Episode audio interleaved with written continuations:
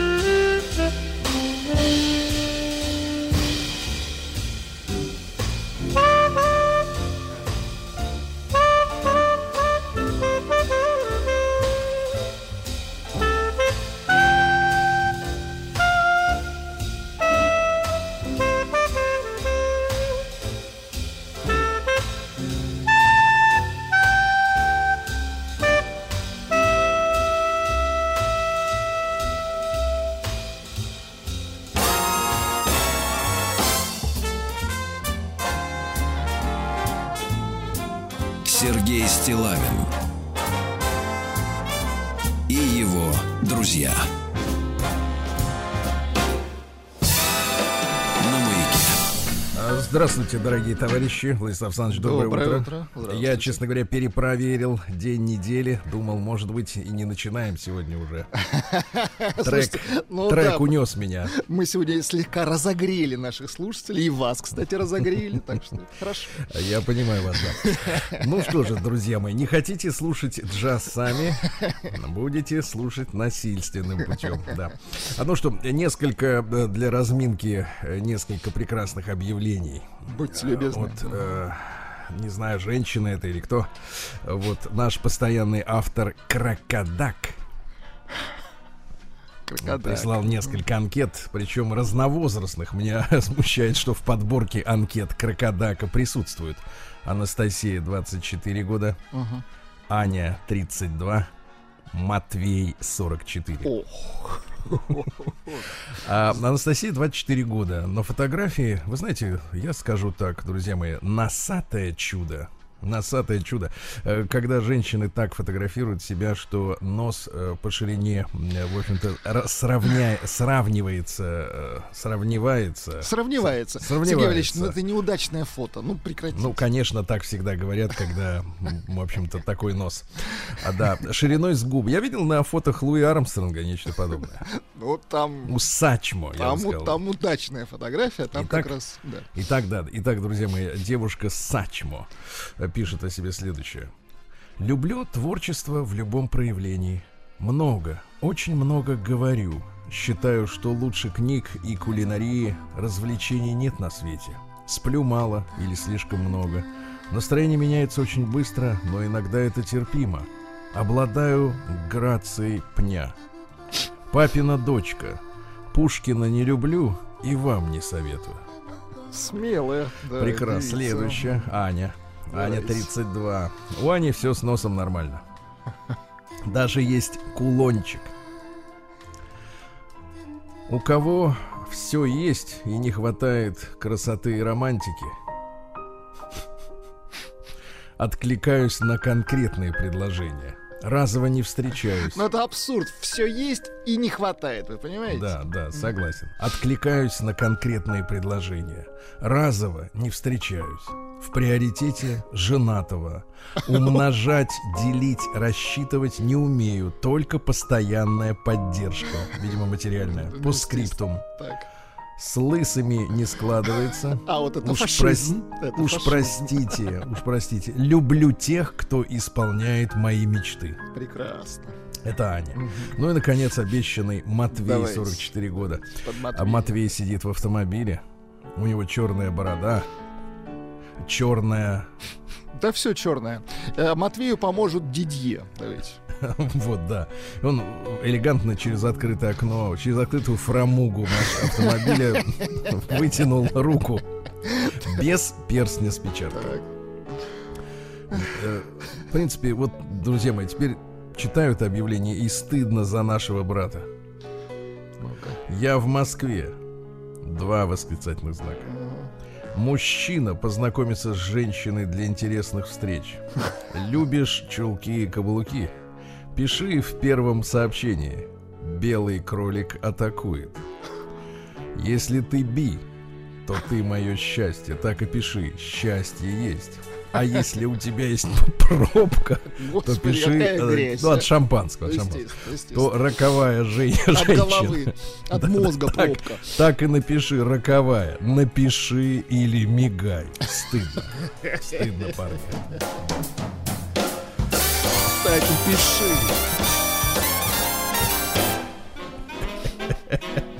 Счастье. Сергей Стилавин и его друзья. На маяке. Мне кажется, я начал непроизвольно мигать. Слушайте, бедный крокодак, или как зовут товарищ? Крокодак, да, да, да. Друзья, мои, вы можете быть на месте крокодака. А, вот вы знаете мой почтовый адрес стилайн собачка.бк.ру. Ну, действительно стыдно. А теперь, э, а теперь поправки к э, к нашему вчерашнему эфиру. Будьте Дело в том, что вчера с нами э, была э, женщина-врач, женщина-медицинский журналист, борец с луком и чесночиной. Помните, да? Оля. Оля, да, Есть отвергает доктор. да, действие чеснока. Да, так вот, Любое. Оле от- отвечает Денис, который подписывает свой почтовый ящик как картофелеман. Так. Сергей, привет. Застал окончание эфира. От слов специалиста, э, я напомню, что Оля э, рассказала о том, что если ребенок болеет до 20 раз в год в школе и в детском саду, то это нормально. Это нормик, да. Не надо париться, друзья мои. Не надо бить тревогу, что ребенок какой-то болезный. Нормальный ребенок, хороший. Так вот, застал окончание эфира. От слов специалиста, специалист, э, неприятно так, все то в кавычки слово. Консультант, давайте так. Да, Оля. специалиста волосы, на- волосы на спине встали дыбом, а глаза, минуя брови, полезли на лоб. Про норму болеть 20 раз в год лютейший бред. Бред. Бред, разумеется. Не должен ребенок столько болеть. Я довольно активный папа, поэтому в теме. Наблюдаю подкормки детей на различных тренировках. Это что значит подкормки? Это вам пока не надо такое. Я был, вы знаете, однажды Ребенком? в, в охотхозяйстве. Ох, так. Да-да-да. Там есть подкормочный центр для того, чтобы приманивать кабанов. Это другое. Точно? Это другая подкормка, да. Интересно, что имеется в виду? Наблюдаю подкормки детей. Ужасно. Родственников и друзей в быту, то есть в тех ситуациях, когда можно слегка отследить частоту заболеваемости конкретного детеныша. Если коротко, меньше сладкого и мучного. Это так просто. Но даже врач не может четко донести эту мысль. А то и просто понять. Совсем хорошо, если дитё занимается таким видом спорта, где необходимо системное дыхание во время нагрузок. Это отдельная тема. Я думаю, что э, Денис Картофелеман может нам помочь э, правильно дышать. Личный совет. Как только почуял, что прихватило горло или типа того, например, прихватило пробку, ну вот, переходи на частое горячее Юрьевич, ну, уже питье. нехорошо, надо как-то, не знаю. Все, да? Ну, мне кажется, да. Хорошо. Прием корреспонденции круглосуточно. Адрес стилавинсобакабк.ру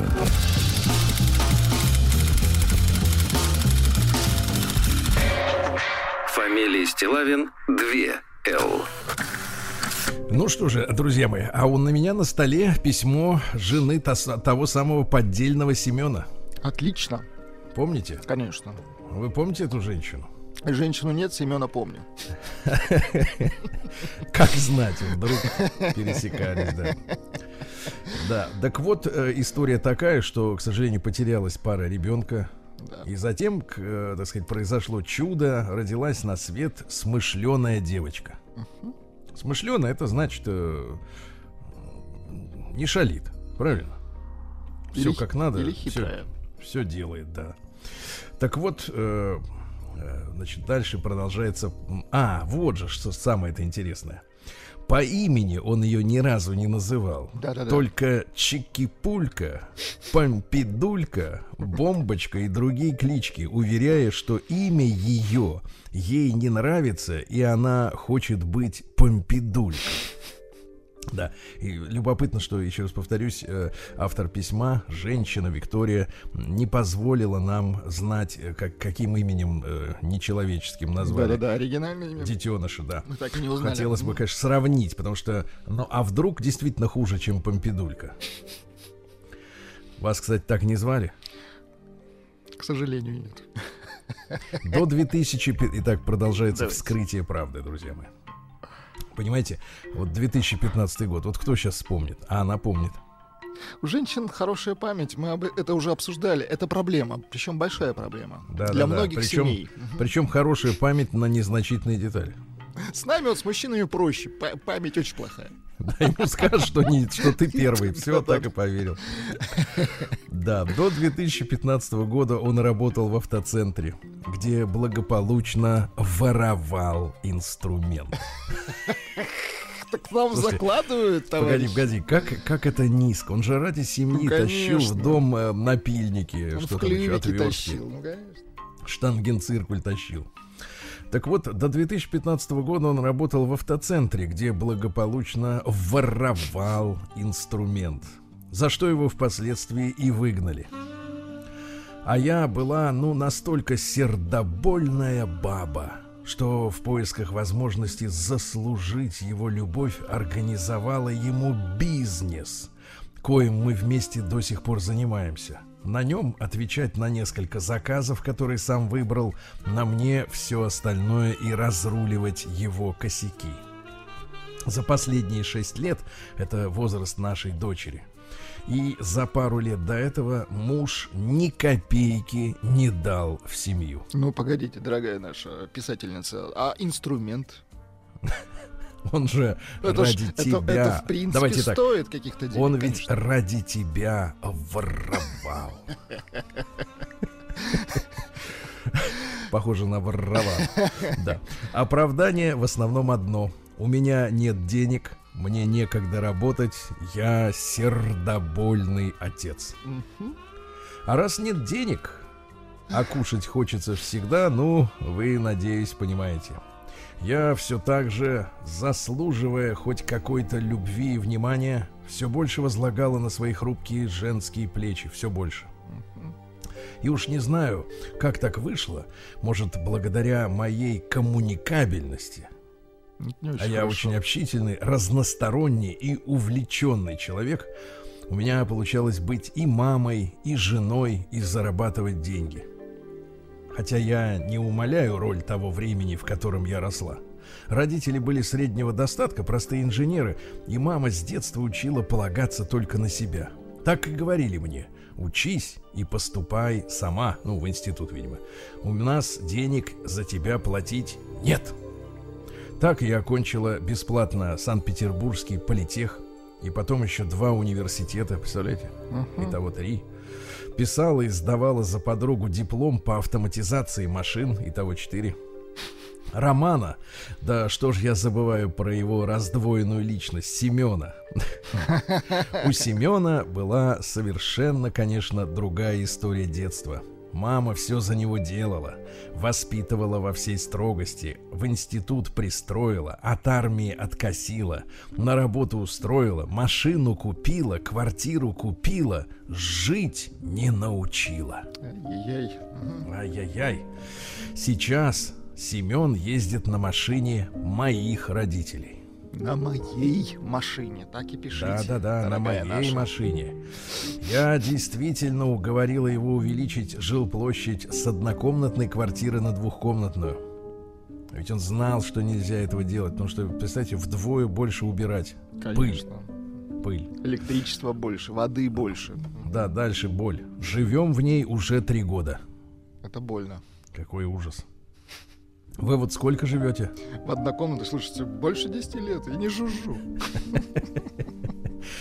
Ипотека и квартплата полностью на мне. Есть еще квартира, купленная на мои деньги и оформленная на него. Ну я ж меркантильная, у меня только на уме деньги, чего уж там. Да, Семен абсолютно прав. Меня не воспитывали, меня просто любили и всегда давали выбирать свою судьбу самой. Конечно, и детей мы растим так, как научены. Поэтому я просто люблю свою дочь. Имени не знаем пока. Мы слышим друг друга.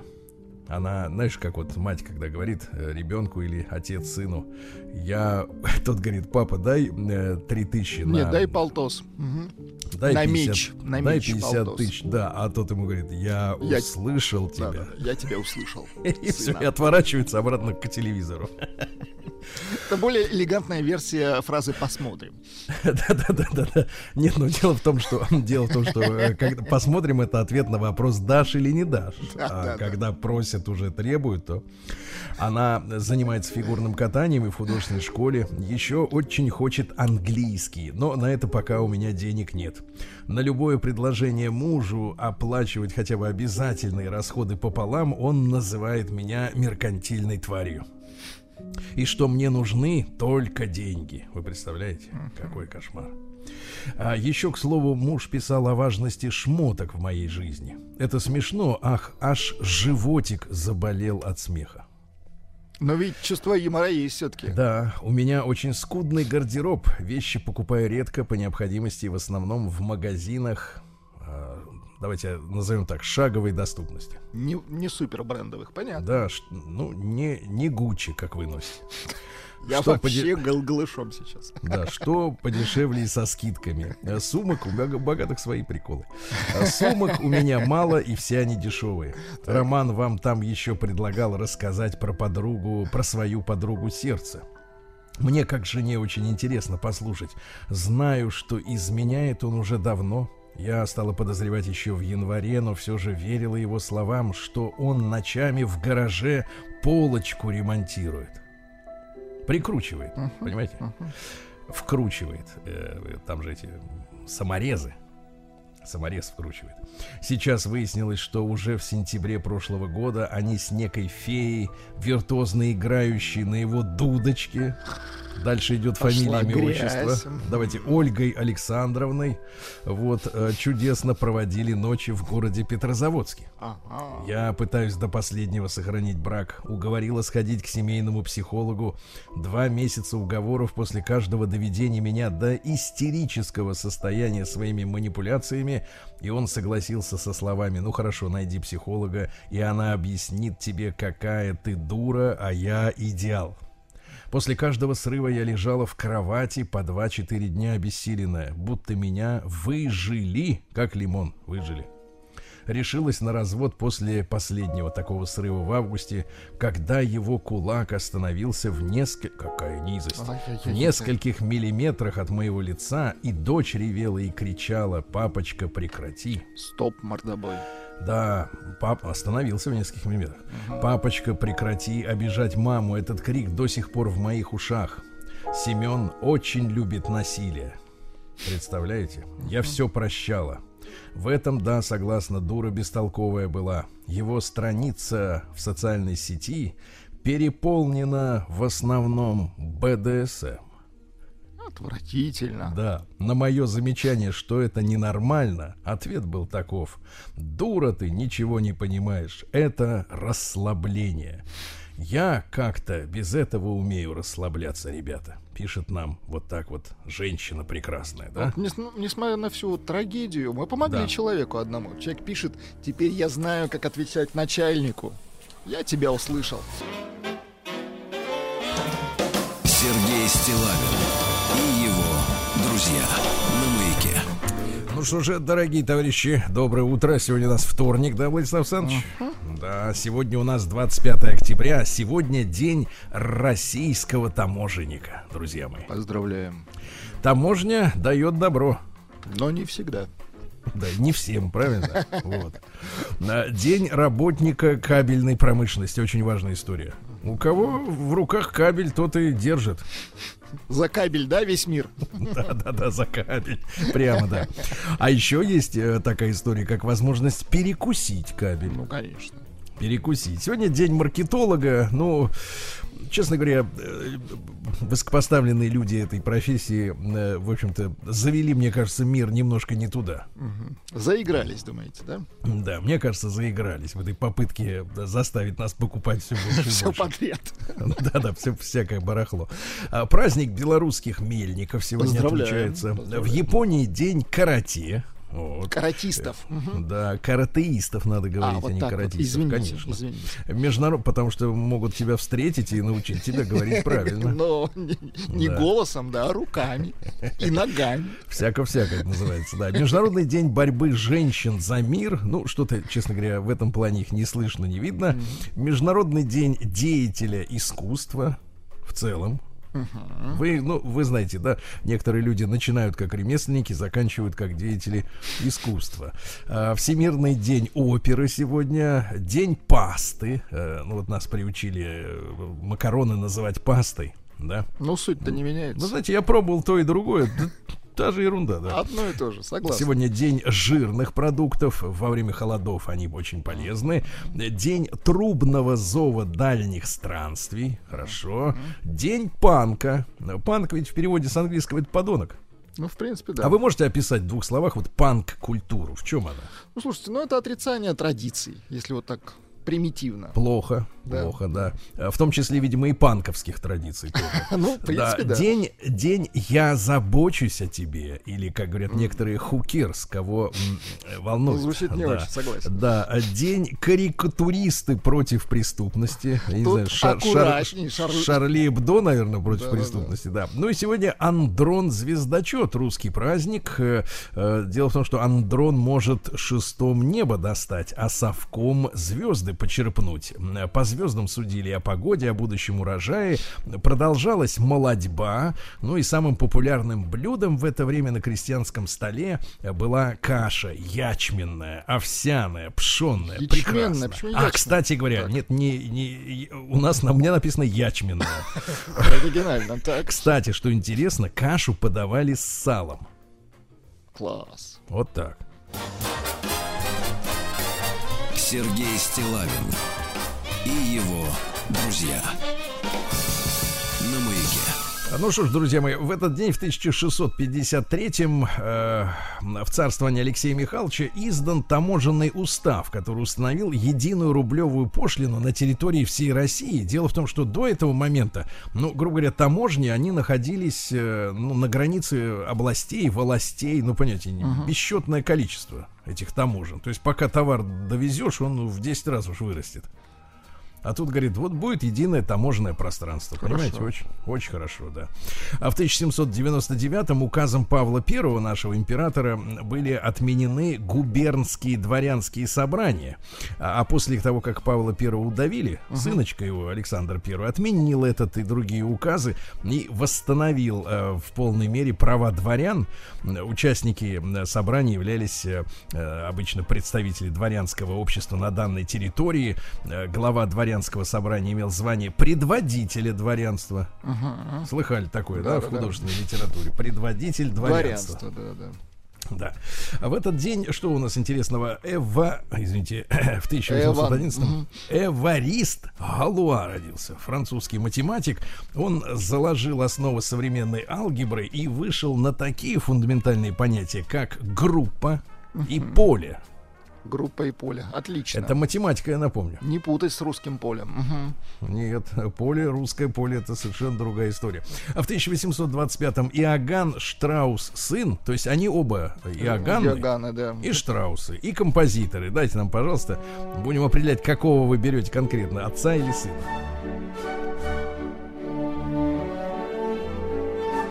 Кстати, тут с именами интересная история. Была у него любовница по имени Эмилия Трампуш. Эмилия Трампуш. Трампуш. Трампуш. Вот. Я Кстати пуш, говоря, трампуш, э, так? Да, да, да. Вот. А сам Штраус, э, значит, э, женился на певице по имени Ети. Это вот как снежный человек, да? Халупецкой. Ну да, давайте лучше а которая, которая обычно выступала по, под псевдонимом Трефц. Это что неудачно, конечно. Барышень, Ети, да. женщина, жена Ети.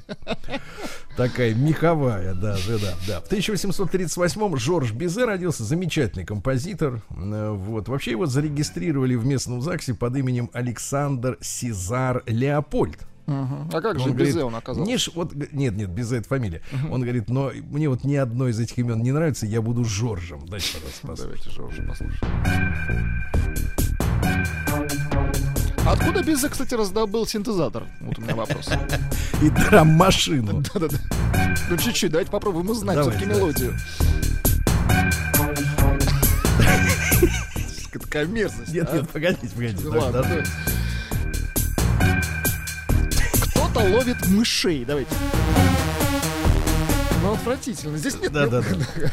Ну да, к сожалению, переосмысление творчества не приносит удовольствия. Да. В 1839 в городе Манчестере, ну, по-нашему Манчестере, выпущено первое в мире железнодорожное расписание. То есть поезда начали ходить по четкому графику. Очень хорошо, да. В этот день, в 1854 э, во время Крымской войны произошло знаменитое Балаклавское сражение это когда э, англичане отправили в атаку на наши артиллерийские, э, так сказать, подразделения 600 всадников. Uh-huh. Вот, они попали под, пере, под перекрестный огонь артиллерии и пехоты, вот, которые находились на возвышенностях, а в долине, соответственно, вот скакали эти 600 всадников. Ну, там немного из них осталось в живых. И что самое интересное и важное для истории, и в том числе для современной истории, вот когда, знаете, наши говорят э, люди, ну, что же у них там за какие-то вот эти премьеры-то недоделанные? Вот это вот Ли Страс, э, Борис Джонсон, Хотя говорят, что Борис Джонсон поумнее, чем Ли Страс. Вот. Перед этим была вот эта тетка, которая танцевала как паралитик, помните? Угу. Длинная такая, тон, тон, тощая. Вот. Какие-то, какие-то, да, но они все с зубами. Нет, но у нее да, особенно они, конечно, да, да, да, ну вот, Я даже не помню, как их зовут, как их фамилия, да, невозможно. А вот помню, что танцевала как-то Ну, у них вот только Тэтчер, да, этот, Руз... ой, господи, этот... Рузвельт, да. Не Рузвельт, а вот который в Великую Отечественную. Да-да-да, в который в Великую Отечественную. Да-да, я понимаю, в Ялте сидел на стуле. Так вот, э, история-то в чем заключается? Что именно во время этого сражения, во время Крымской войны, войны э, погибли вот из этих 600, там большинство были аристократы, сыновья самых знатных родов. То есть, буд, то есть погибло, в принципе, вся, ну, весь будущий цвет, цвет нации. Элита. Интеллектуальный в, первую, очередь, да, то, что у них было принято, что э, аристократ, он служит своей родине, и сейчас это признано, принято, да, э, на передовой. Uh-huh. То есть он идет в первых рядах. Ну и отдали идиотское, идиотский приказ отдали, чтобы э, идти в наступление, потому что они хотели при помощи этой атаки э, сразу на, на храпом захватить Севастополь. Uh-huh. Наши эту атаку отбили, более того, перебили всех этих аристократов, и до сих пор англичане ездят, ну, именно аристократических фамилий, в Балаклаву, вот, где э, чтят память э, тех людей, без которых, ну, в принципе, произошла деградация английской политики, в том числе и до, до сих пор. Вот такая ну, история, немножко да? мы их, да, вычистили. По, да-да-да, угу, пощипали. пощипали. В 1800, но это их, в первую очередь, собственная ошибка угу. идти в атаку в этом месте, в это время. Э, в 1864 Александр Тихонович Гречининов, замечательный композитор родом из Калуги. Есть у нас возможность Есть, прикоснуться? Да. Угу.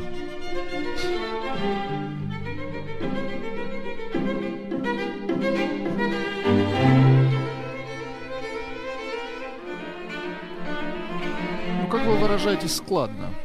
Да, лучше, чем у Безе в аранжировке. Вот, в 1868-м Карл Карлович Григорович родился. Это скрипач-виртуоз, прозванный русским Сарасати. Угу. Ну, а вы оригинального Сарасати знаете? Честно говоря, нет. Ну, мы, теперь знаете обоих. Мы Григорович, только, мы только же... на Погани не знаем. Сарасати, да, да, да. Но трагическая история. После революционных событий 17 года жил и работал в Витебске. Uh-huh. Вот, преподавал в местной консерватории. А в 1921 году его арестовали за то, что по приезду польской делегации в Витебск познакомился с поль-делегатами. Так, Такое так, слово так. было. Поль-делегаты и зарекомендовал себя в глазах представителей делегации самой лучшей стороны, в результате чего делегация выдала Григоровичу документ о его полной лояльности по отношению к Польше на предмет въезда в таковую. За это его при, приговорили к трем годам принудительных работ. Подтянули. И после этого он пропал. Угу. То есть где-то там в лагерях и умер, да. В 1873-м Джон Норт Виллис родился, американский предприниматель, автопроизводитель. Ну, джипы Виллисы, которые да. американцы поставляли по ленд-лизу, все прекрасно знают, да, до сих пор пользуются популярностью. В 1881-м Пабло Пикассо родился. Ну, по-нашему, Пикассо, во Франции Пикассо, понимаете, да? Угу. Художник-кубист. Понимаете, да? что бы ни рисовал, все, извините, рисовал не, нельзя говорить, писал. Что бы ни писал. Ну, предтеча, да, игрушки Лего. Все было, все было кубическое. Э, есть цитаты. Вот, например, пожалуйста. Дайте мне туфли, и я нарисую человека. Класс. Можете так? Нет, я так да. не могу. Дальше. Э, искусство это исключение ненужного. Ну, угу. в скульптуре отсекать, это особенно да, отсекать. отсекать надо, конечно. Вот, 40 лет это такой возраст, когда наконец-то чувствуешь себя молодым, но уже слишком поздно. С юмором, да, молодец. Да, да, да. А с возрастом ветер все сильнее, и он всегда в лицо. Хорошо. А, немножко успокою вас. Мы не стареем, мы созреваем. Понимаем. Да. Или, например, наконец, для меня существует лишь два типа женщин. Богини и тряпки для вытирания ног. Ну, это некрасиво.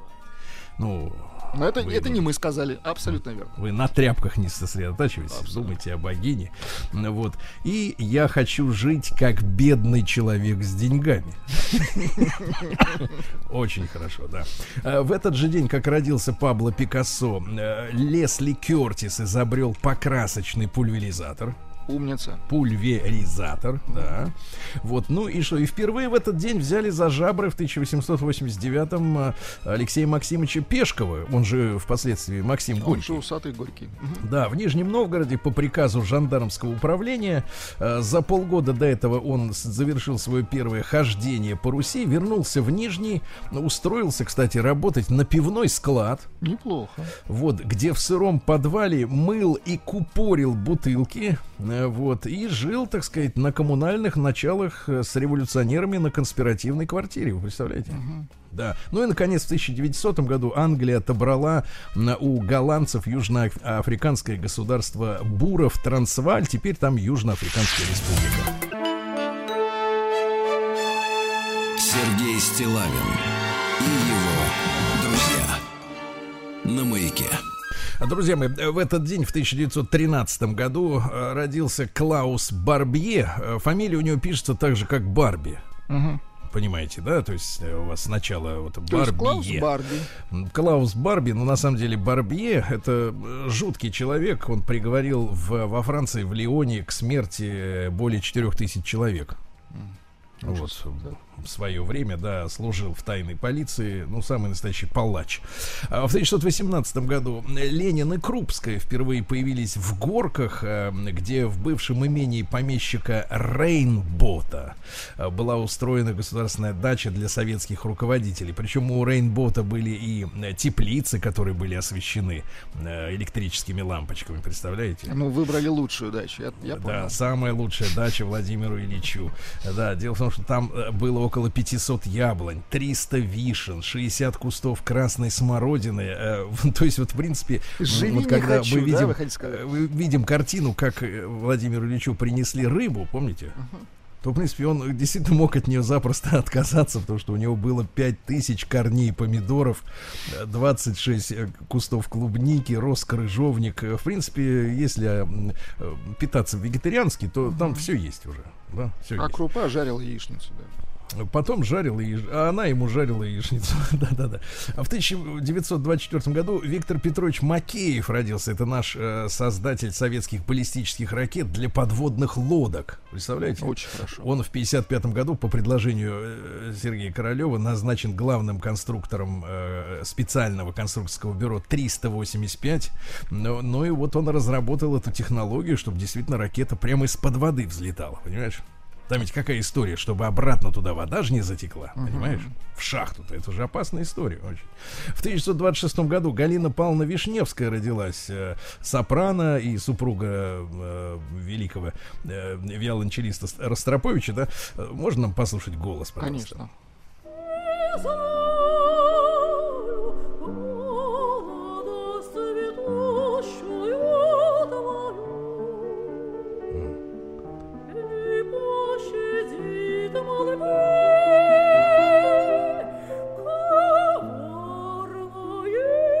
Видите, какой Коварная. замечательный голос, да. Я убеждена, что женщине, чтобы блестяще выглядеть всю жизнь, нужен хороший, надежный муж, которым она могла бы гордиться и ходить с высоко поднятой головой. Неплохо. Или русские люди не только от счастья, но и от ярости плясать умеют. А? Тоже хорошо. А, В 1933-м э, Александр Исаакович Гельман родился, драматург. Ну, например, э, написал сценарий для фильма «Обратная связь». Смотрели такой фильм? Нет, а что за Нет, там про комбинат, про рабочих, про инженеров. Наверно, хорошая Хорошая. картина. Сейчас нет таких фильмов, к сожалению. У нас э, Про сейчас... комбинат не снимают. Да, кто сейчас герои фильмов? Да какие-нибудь Бэтмены. Вот я смотрел, смотрел содержанки, так э, нет там Ну, никаких почему? инженеров. Там красивые женщины. Рабочих нет, понимаете, в кино ну, сегодня. да. отчасти они все-таки рабочие. Отчасти. Нет, а рабочие лошади, вы Ну, понимаете. нет, я согласен, что работа не пыльная, но Да. но они а в трудились. 1935 году в Германии запретили передавать по радио джазовую музыку, если в составе ансамбля есть евреи или негры. Отвратительно. Представляете как? Вот такая вот история, да, немецкая. В этот день, в 1938-м, особое совещание НКВД вынесло смертный приговор Льву Зеньковскому Задову. Это начальник разведки Нестора Махно. Вот такая вот история, да. А В 44 году Джон Андерсон, английский рок-музыкант, вокалист команды «Да». Вот. Есть у нас такой? Так, ну мы чувствуется- еще долго будем ждать голоса. чувствуется до еще- у нас- вокалиста. У нас есть да группа.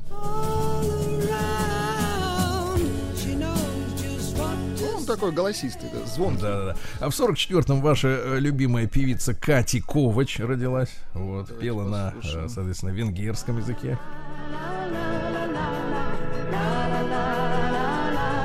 Какая-то цыганщина. Да, международная, так сказать, музыка, да. А В 44 году в Чехословакии учреждены исправительно-трудовые лагеря. Ну, Хорошо. дело в том, что раз люди, значит, их надо исправлять, правильно? Конечно. А Ну где вот, исправлять? В лагере. В лагерях. Все, Ну, если школа, если школа, ПТУ, если семья, как бы, так сказать, не, не, сделала. не сумела, да. Да. В 50-м году на Горьковском судостроительном заводе «Красная Сорман, Сормова» спущена на воду первая подводная лодка проекта 613. Э, Началось строительство подлодок второго поколения. Это была лучшая лодка среднего водоизмещения для своего времени. Она опускалась до 200 метров глубины. М, Моган, могла находиться под водой без всплытия до 10 дней. Вот, и запас хода имела 9 тысяч километров. Ну, то есть до Америки она, в принципе, доходила. Нормально. В 50-м же году родился Крис Норман, бывший вокалист группы Смоки. Вот.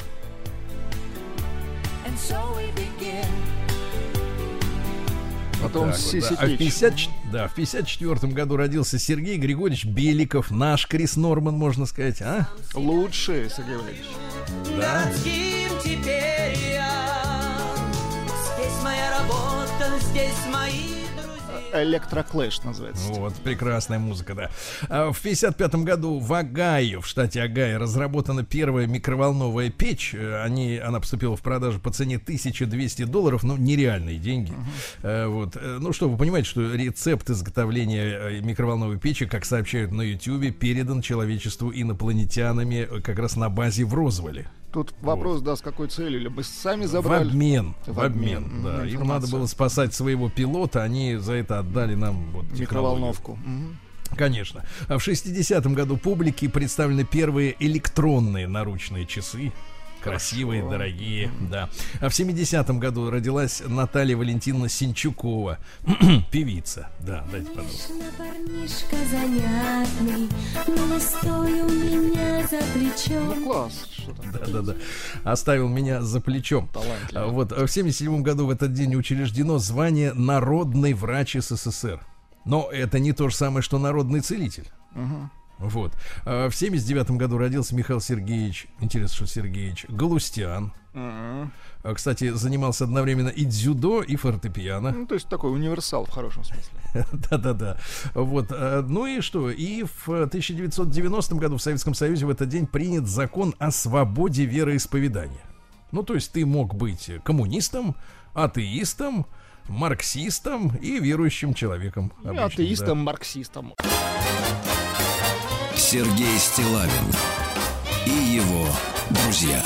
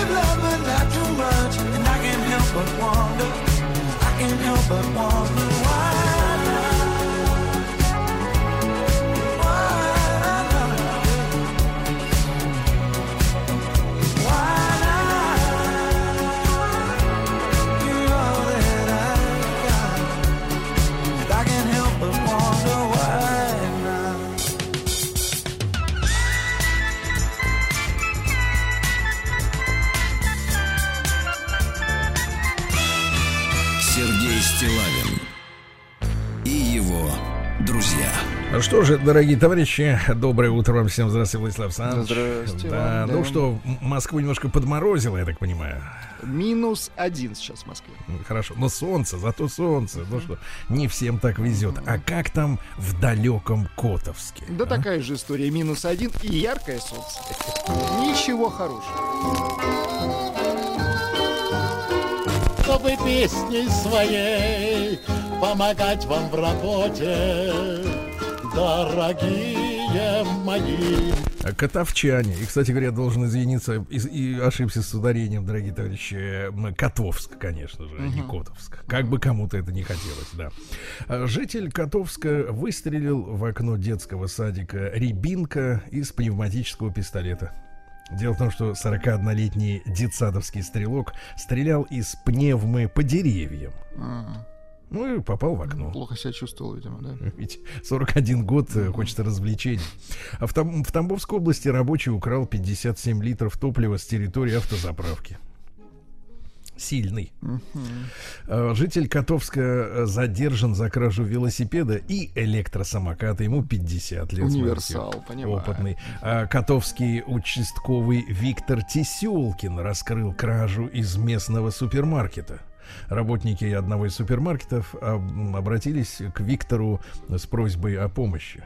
После окончания рабочей смены в супермаркете была выявлена пропажа нескольких бутылок водки. При совместном изучении записи системы видеонаблюдения э, участковый Теселкин выявил 25-летнего неработающего молодого человека, ранее привлекавшегося к ответственности. Он дал признательные показания. Хорошо. Хорошо. В Тамбовской области 15 человек отравились грибочками. Где же они грибы взяли? Жареные, вареные, маринованные. И все в больнице, вы представляете? Ужасно. Дело в том, что нарушены санитарно-гигиенические регламенты, о которых, видимо, люди были не в курсе. Несовершеннолетнему катовчанину понравилось угонять у земляков двухколесный транспорт. 16-летнего балбеса арестовали, да. Ну и пару хороших сообщений. Во-первых, э, два педагога из Котовска стали лауреатами Всероссийской премии. По 500 тысяч, по 500 тысяч рублей Неплохо. Получит преподаватель по классу фортепиано э, Галина Мартехина, наверное, так произносится фамилия, и преподаватель народных инструментов Нина Павлинова. Обе работают в детской школе искусств города Котовска, посвятив преподавательской деятельности уже более 50 лет своей жизни каждая. Представляете? Сергей Валерьевич, а какой вот у вас э, самый любимый народный инструмент? Можно узнать? Домра, домра, не стесняйтесь, домра. Вот все. Хорошо. Ну и пару сообщений тогда, чтобы совсем было хорошо вам. А, Порядок на улицах Котовска обеспечен в полном объеме. Очень хорошо. Да. Ну и, наконец, э, в местном городском музее провели встречу с поэтессой. Вот, То замечательно. есть неважно с какой, да? Все, все- Отлично. все довольны. И поэтесса тоже. Сергей Стилавин и его. На маяке. Ну что ж, а дальше мы продолжаем бить тревогу, друзья мои. Давайте. Ученые из Томского государственного университета установили, что серые и рыжие слизни, жуки, О. носорогов и бронзовики полезнее, чем говяжье мясо. Надеюсь, только для томских ученых. Я бы сейчас отравился бы кусочком. Слизни? Нет. Мясо же отрава. Дальше, да. Продолжают люди рыть копытом до земли. В, сто- в 38 году, ой, господи, в 38, 38 процентов Мрачные мысли, мне кажется, в голове. В 38, да про ученых прочел, да. Весьманисты, морганисты, понимаешь. В 38% россиян полностью доверяют отечественным производителям. Ну, вот видите, как хорошо. Хорошо, но мало. Хорошо, но мало. Россияне рассказали, какие рабочие ситуации пугают их больше всего. Оказывается, на первом месте м, 40% волнуются, э, когда назревает ситуация, при которой люди упорно работают, а потом оказывается, что зря. Печально, да. Зря, да. А также к пугающим ситуациям специалисты отнесли флут в рабочих чатах. Флут. Это надо будет спросить у специалистов э, этого института русского языка, что это значит. Это то же самое, что блуд, только текстовый, Сергей Валерьевич. Да. В России вырос спрос на устройство для гейминга, понимаю. А Психолог э, рассказал, когда ругаться матом полезно для здоровья. Ну-ка, Оказывается, когда? Во время стресса, да, положительный эффект для здоровья. Ну а судя по тому, что люди ругаются, они все постоянно под стрессом находятся, правильно? А вот те, которые не ругаются, их надо проверить в поликлинике. потому Нет, что их надо в милиции проверить. Почему они не в стрессе? Что с ними не так, да? Остеопат Животов порекомендовал обливать ноги ледяной водой, чтобы избавиться от отеков. А может быть и животов, кстати. Да, да, генетик Перес э, рассказал, что свежая зелень и брокколи сгущают кровь. Вот. Хорошо. А Чемпион, чемпион Олимпийских игр Тихонов, помните Александра Тихонова, э, специалист по биатлону, э, который очень хлестко отзывался о разного рода спортсменах, правильно? Мне кажется, так сказать, вот Как вышел правило. с на новый уровень вышел. Как правило, с предложениями. Предложил отнять деньги у Госдумы и передать лыжникам. Но он так видит, да. Предложил Будущее сократить спорта. Госдуму наполовину, все равно толку нет. Понимаю. Да, ну, мне кажется, есть риск, что на этом сообщение от чемпиона закончится. Прекратятся. Да, боевые дельфины могут охранять Севастопольскую бухту Ну, от вот видите, диверсантов. значит, не фейк. Хорошо. Мгм. А, Физиогномист рассказал, как распознать маньяка. Физиогномист МИФФ э, за- заявляет, что определить маньяка можно по застывшему взгляду. Ну, не задумчивому, а застывшему. То есть, в принципе, А теперь любая фотография Да. это, в принципе, маньяк. Маньяк, конечно. А теперь, э, а если человек в жизни, как на фото, то точно, да. Так вот, э, еще несколько советов от специалиста по фамилии Миф. Значит, а как определять людей на улице? У добрых людей преобладают широкие черта, черты лица, полные или среднего размера губы. Ну вот, видимо, когда женщины наду- надувают себе губехи, они хотят быть добрее. Но не получается. Вот, размашистые брови, вот опять же это, да. У- удаленная посадка глаз. Удаленная. Это как? Глаза на удаленке, аутсорс. Вот, дальше. Слегка широкие крылья носа. Вот. Крылья И наоборот, носа. наоборот, друзья мои, длинный, тонкий, прямой нос встречается у людей со сложным характером. Вот. При этом злость выдает разрез глаз с прищуром. Если прищуривается, значит злобный. А если у человека надвисающий прямой нос, то есть нос, который еще и надвисает, понимаете, да, такой нос-крюк или Кран. нос, нос-кран. Да, давайте так, Просто если кранонос. человек прищуривается, он плохо видит, Сергей. Да, да, смотрите, а если у него Так. Крононос, Крононос, то, э, с таким, с таким надо вообще воздержаться от контактов. Очень опасная тварюга. Дальше. Проктолог Гаврилов заявил, что долгое сидение за компьютером приводит к варикозу и трещинам. Опасно. Мгм. Опасно. Сердце Пармы, наш блокбастер, еще раз возглавил кинопрокат в России и в СНГ. Можете себе представить на минутку? Очередная премьера, понимаю. Не очередная, а все та же, но замечательно. Поздравляем коллег. Конечно. Астрономы МГУ обнаружили гамма-всплеск, который пришел к нам из пустого в про- пространства. То есть мы не знаем, что там в нем, в этом пространстве, а там, возможно, какая-то, может быть, звезда смерти или Это что-то. не очень хорошо, да. Очень плохо. В России разработали нейрокаску для управления беспилотниками силой мышцы. Э, мысли. Мысли. Мышцы. Мышцы. да, Сейчас пока мы- она работает до сих пор. Да-да. В России решили создать новую профессию под названием чум-работницы. Сейчас чум-работницы не включены в список профессий и выкручиваемся как, мог, как, как, можем, сказал э, значит, помощник оленевода.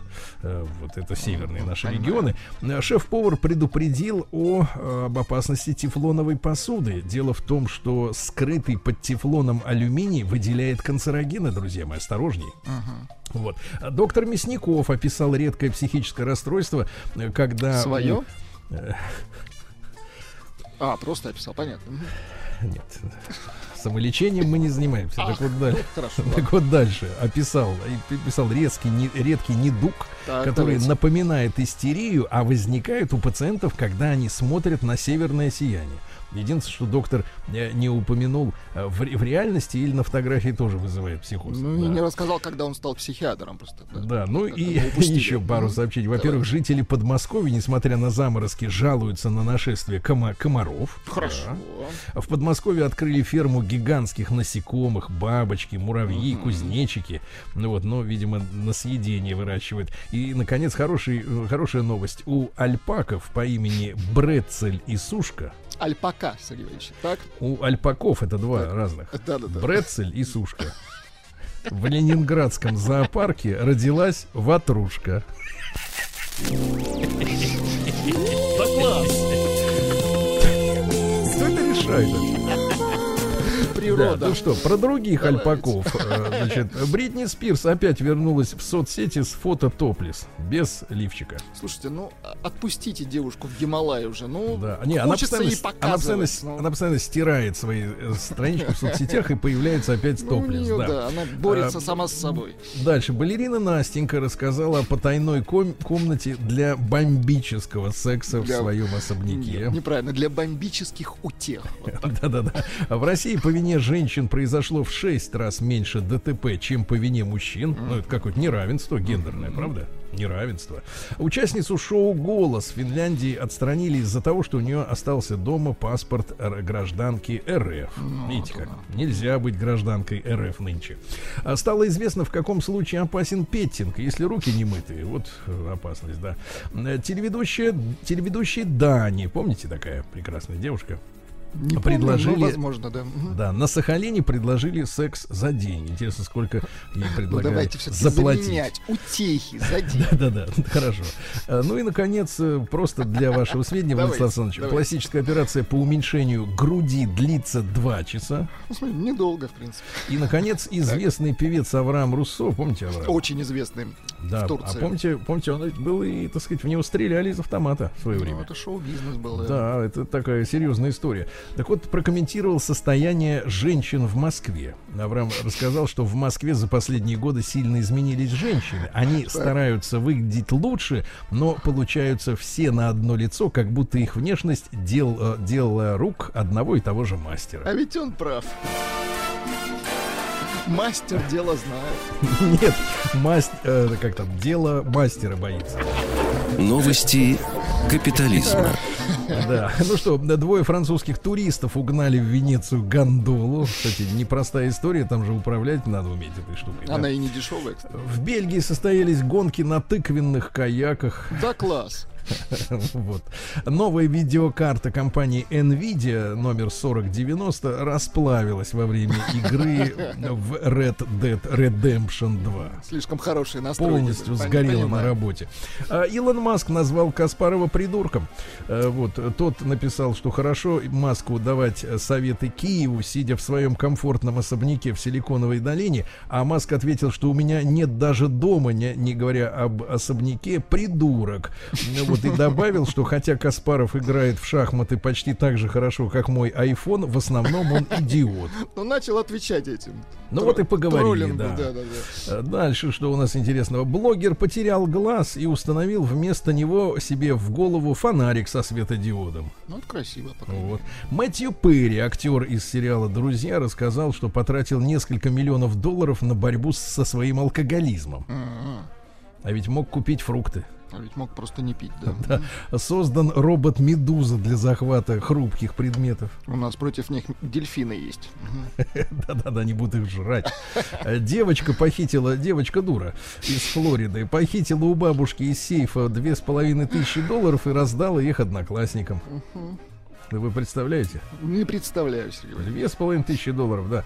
А, Дальше в химчистке раскрыли простой способ вернуть белизну потускневшей одежде. Ну. Оказывается, надо добавить простую пищевую соль во время стирки, и ваша одежда снова засияет ярким белым светом. Да. Станет Да. солоноватой. Так. Британцев призвали разогревать тапочки в микроволновке зимой, чтобы не мерзли ноги. А мне кажется, что надо просто засовывать прямо и ноги, и голову, и руки. Нет, мне кажется, надо просто поджигать тапочки и все. Зато вот один раз, но зато Один как раз, но хорошо. Да, да, Хорошо.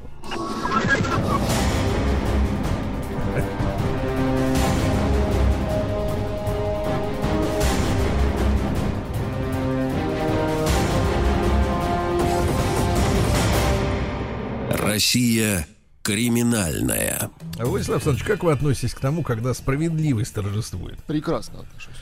Радуется, да, у вас душа? Ну, не ваша? то, что душа. Тело, хорошо. Так вот, суд, мировой суд взыскал Так. с авиакомпании «Уральские авиалинии» деньги в, в, э, в пользу Алексея Киселева, пассажира, который 23 марта летел из Калининграда в Санкт-Петербург. Дело в том, что когда на ленте показался его чемодан, Так. и он снял его, то э, выяснилось, что кто-то отломал кол- колесико от чемодана. Вандалы. Мгм. Да, повреждения зафиксировали специальным актом. Э, Мужчина обратился к авиакомпании. Те сказали, что готовы заплатить за колесико 600 рублей. За предобрейшее, понимаю. Естественно, Алексей сказал, мне этого недостаточно. Начались судебные тяжбы. Нет, он сказал так, я требую виндетта. Да. Давайте, можно вас попросить взять в руки калькулятор, чтобы мы суммировали в итоге, сколько, насколько ошкурили уральские авиалинии.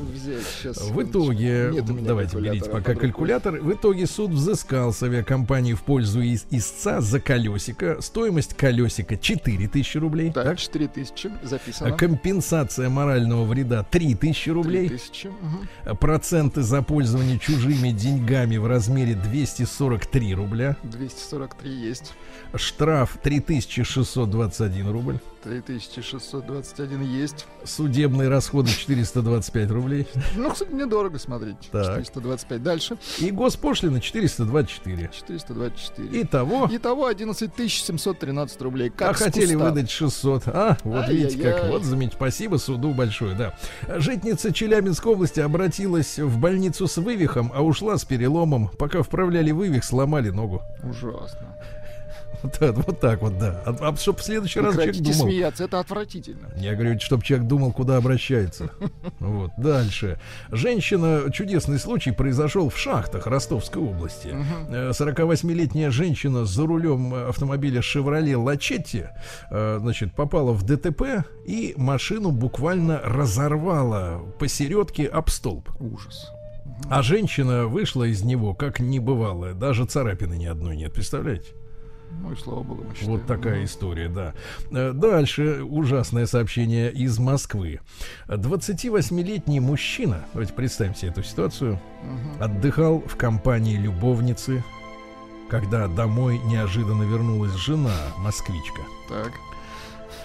Уроженец Нигерии, Ох, жарко стало, да? Да-да-да, бросила Прилив начался, да. Уроженец Нигерии решил провести свой выходной день с возлюбленной. Мужчина воспользовался тем, что жены и детей не было дома.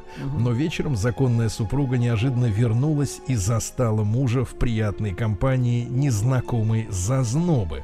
Оскорбленная женщина, теперь дальше продолжение. Оскорбленная женщина заявила на неверного мужа в полицию, обвинив того в хранении наркотиков. И действительно, прибывшие полицейские обнаружили почти грамм запрещенного растительного вещества. Вы представляете?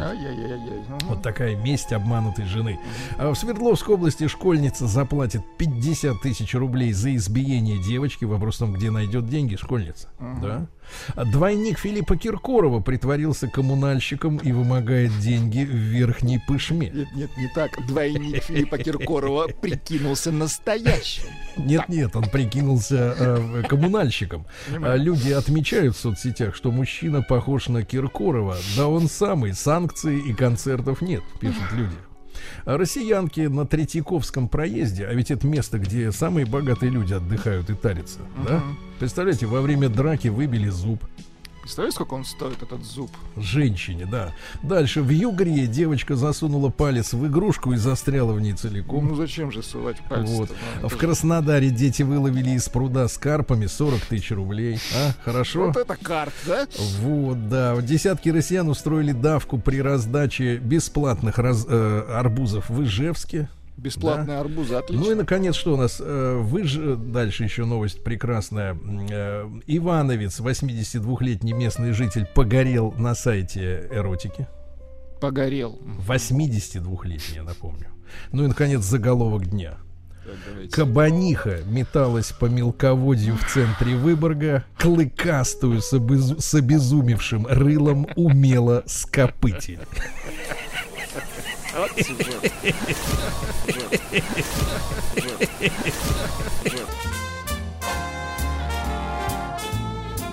Сергей Стилавин и его друзья.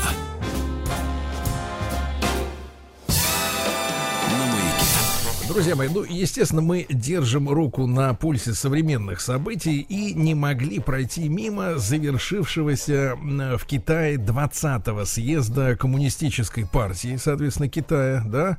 Мир облетели видеозаписи, э, достаточно яркие, э, требующие трактовки правильной, тем более, что трактовки того, что там происходило, кто победил, кто проиграл, они очень сильно разнятся в зависимости от того, кто комментирует э, вот этот съезд в нашей стране, Э, и поэтому мы обратились за разъяснением к независимому китаеведу Брониславу Брониславовичу Виногродскому. Мы уже встречаемся в эфире во второй раз. Бронислав Брониславович, доброе утро. Да. Совершенно независимо вообще от всего. Отвязаны, я сказал. Да-да-да.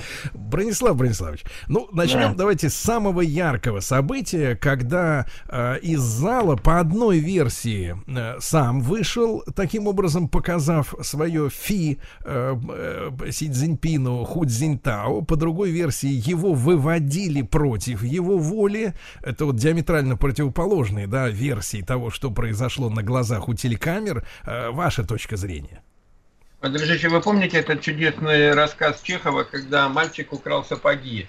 Про мальчика украл, что вот смысле, у мужика пропали сапоги, в синях стояли. И он начал смотреть, кто же их украл, значит. И увидел мальчик из соседнего эм, э, квартиры, проходит по двору и и идет как-то так кособоко, и как-то выглядит так.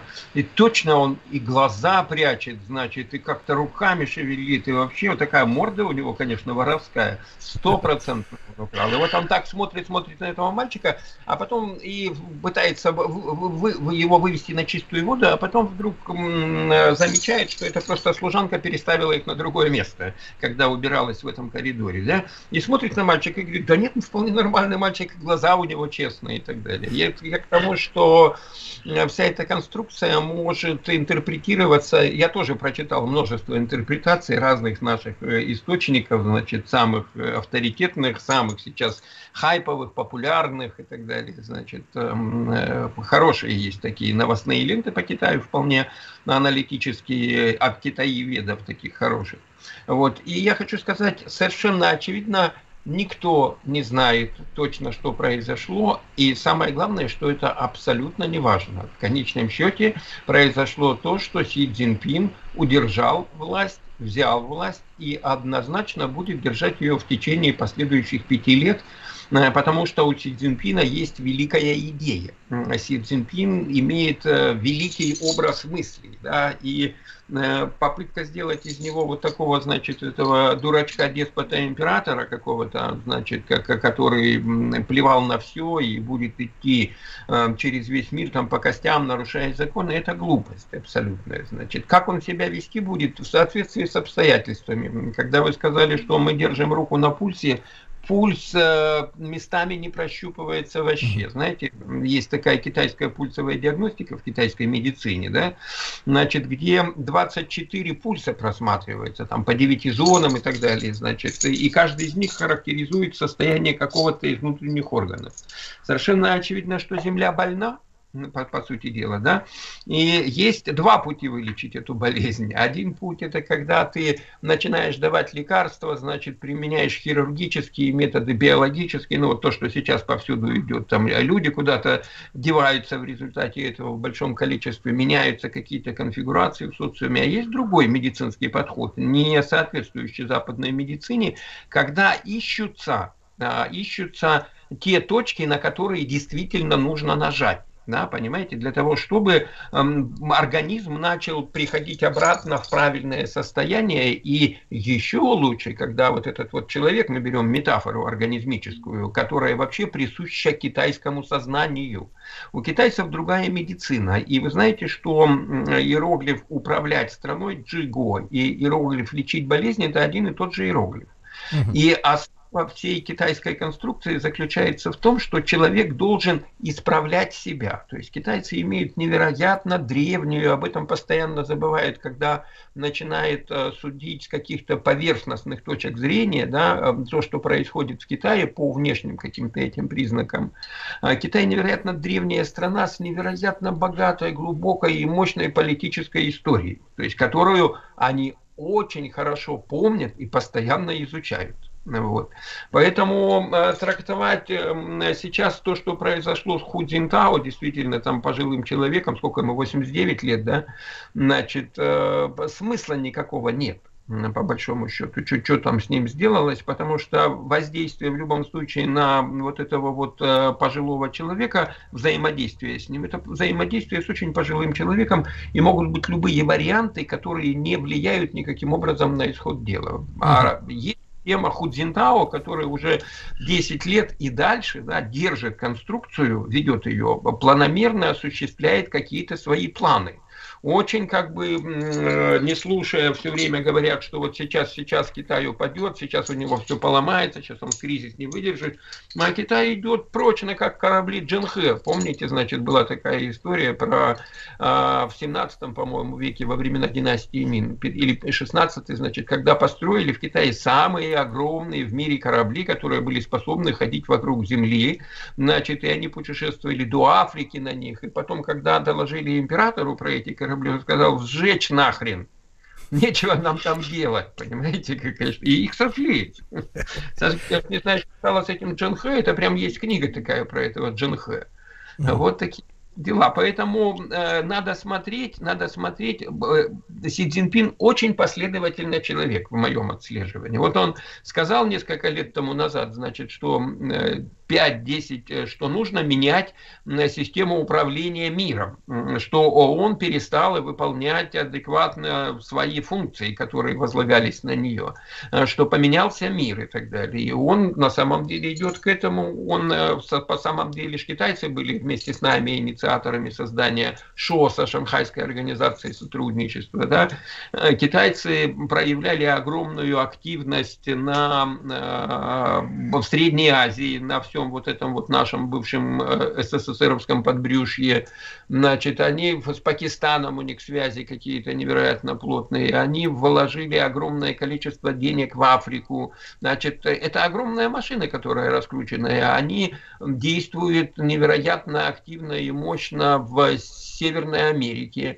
А нужно попомнить, в Южной Америке имеется в виду, в Южной Америке, там во всех государствах у них огромные вложения, значит, они работают абсолютно по всему миру давно, да, и это огромная машина запущенная, которая сейчас по-иному встраивается в мировой порядок. И, конечно же, мировой порядок, на который воздействует такая мощная струя, волна, я не знаю, там, что там, бурны э, вот этого китайского э, духовного начала, потому что в конечном счете все равно речь о китайском духовном начале. Это китайцы, да, как, как таковые. Китайцы, как бы там ни было, в своей невероятной, даже в некоторых э, случаях циничной материальности, они духовные, нравственно ориентированные люди про это все время тоже забывается, что вот сейчас китайцы устроят вот здесь вот, э, или это настолько американцы сильны, что таки подсеяли им вирус, что они сами должны себя зазомбировать, превратиться в механизмы, воспользовавшись вот этой кибернетической технологической революцией, которая дает возможность контролировать всех и вся.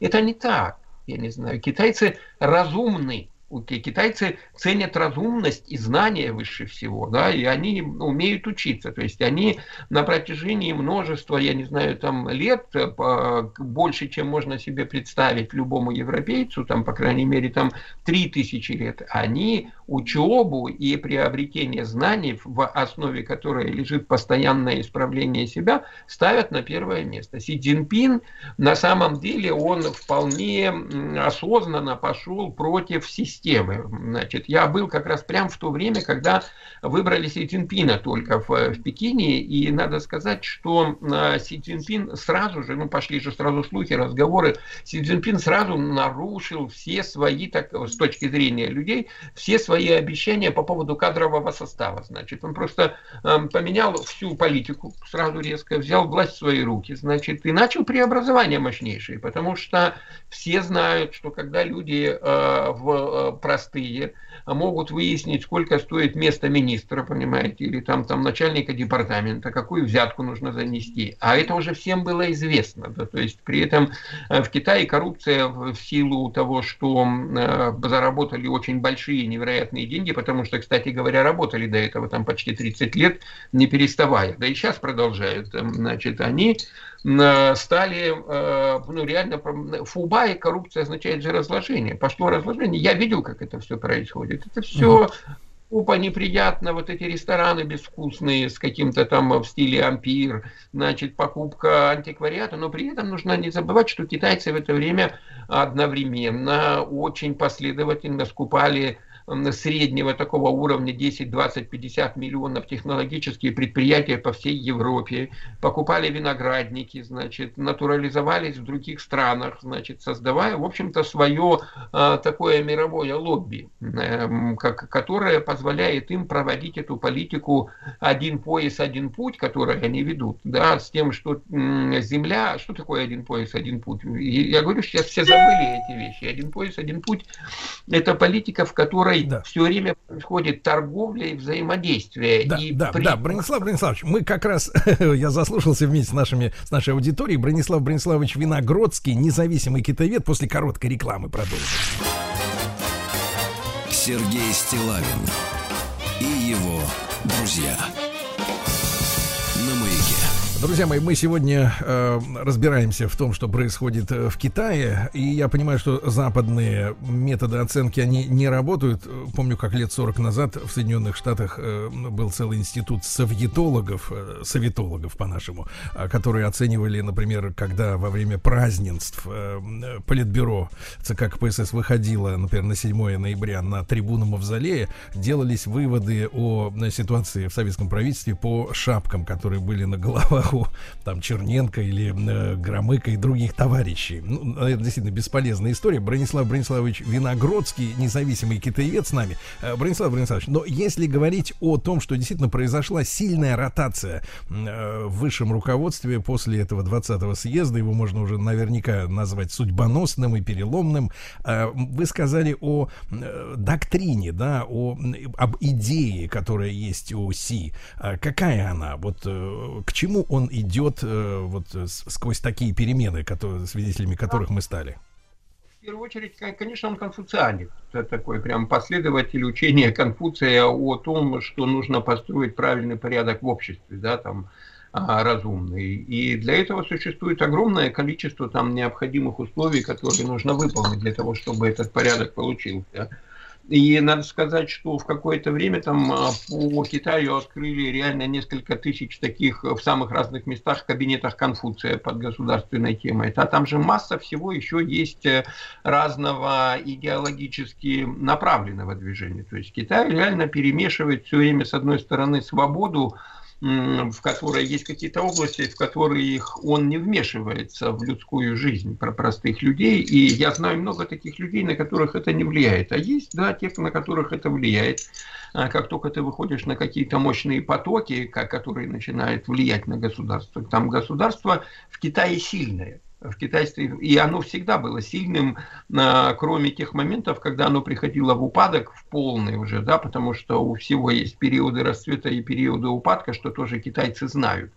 Значит, изучая, как я уже говорил, свою историю значительно более внимательно и а, не теряя уровня высокого историчности сознания у простых людей. То есть, то есть простые люди тоже знают свою историю, и они ее ценят и пользуются ее опытом. Поэтому, а, я еще раз говорю, кто как китайцы оценивают себя изнутри, невероятно сильно отличается от западного взгляда, что там американского, что российского на этот самый Китай. Потому что Китай нереально, я же говорю, огромный. И это страна великой культуры, и Китай в любом случае действует на сознание – Э, людей и э, меняет его основная тема поменять свой образ в мире, свой образ в мире э, и показать миру с одной стороны вот какой Китай хочет явить образ, вот как какой Россия хочет явить миру образ, да, вот если мы так метафорически помыслим, значит Россия она всегда хулиганистая, непредсказуемая, мы ценим там крепкое словцо,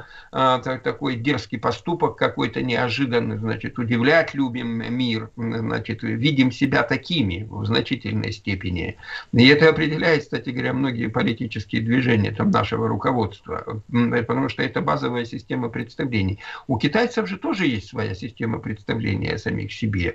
И они движутся в ритме э, развития ситуации на доске игры в облавные шашки, ГО.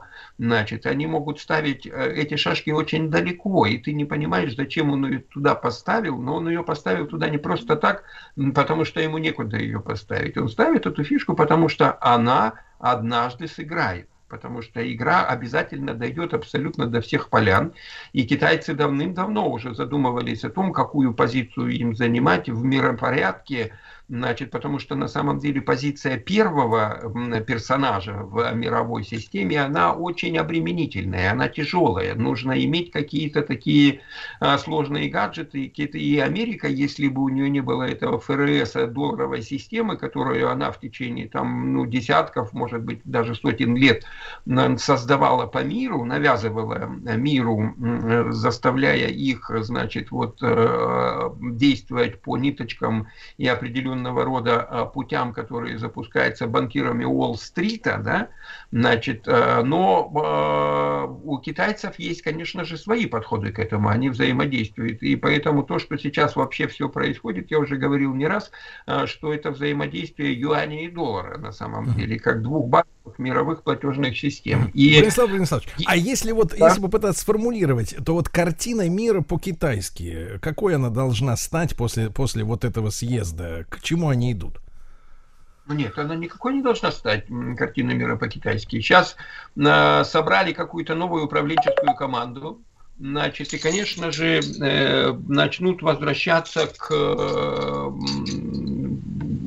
ну, к, тому, к тому, что и делали, к обыденным делам отвлеклись на у них такой, это знаете, такой, я бы сказал бы, это такой коучинговый съезд, это такой э, тренинг такой, несомненно, обрядовый. Понимаете, да? Они пересобирают команду. Конечно же, там есть этот руководитель Си Цзиньпин, который этим всем занимается. Значит, он является центральным, базовым таким единоличным лидером. Конечно же, да. У него есть крутая команда, крутые последователи. Значит, и идут они к наведению порядка Значит, по сути дела, там в, в Китае же сейчас невероятно при этом э, среда такая, в которой невероятно низкий уровень преступности на, на самом деле. Значит, э, и вообще в Китае уровень безопасности всегда был гораздо выше, чем э, в любых каких-то местах э, западного мира. Знаешь, уж я не говорю про нашу страну, да. И идут они к, к миропорядку, в котором будет, несомненно, взаимодействие между всеми, как бы независимыми игроками, где будут искать возможность договариваться между собой, разговаривать и изучать эм, какие-то другие альтернативные системы управления миром, кроме той, которая сейчас навязывается всему миру, вот эта вот либерально-демократическая идея с правами отдельной личности в центре такой, значит, личностно personal center, да, такая uh-huh. личность ориентированная личностной свободы. Китай нет. Китай говорит, что человек часть сообщества, в первую очередь часть семьи. Э, Китай изначально, э, вся его вот эта философская тема построена на постро... правильном построении базовых принципов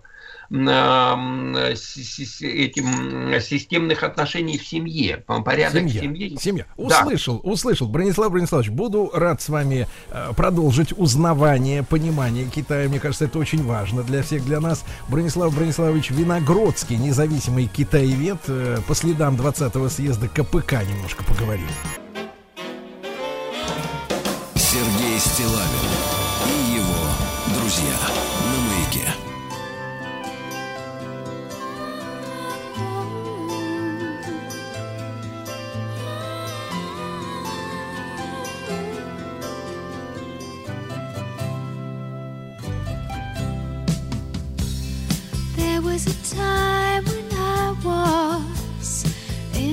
Hurry as you are. I was like you.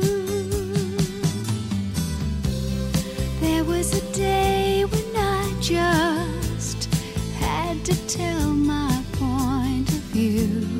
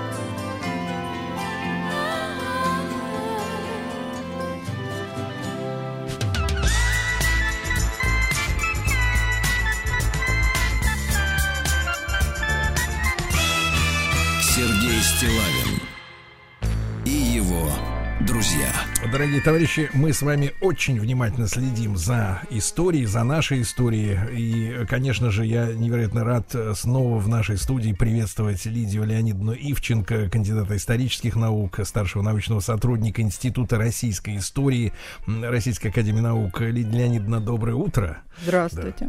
Вот мы неоднократно уже встречались, и мы следим за э, событиями 210-летней давности, потому что одно из самых важных, э, наверное, Леонидовна со мной согласится, хотя мало там, мало не, не, не важных сражений в войне с Наполеоном, э, сражение под Малоярославцем, да, вот в эти дни оно произошло.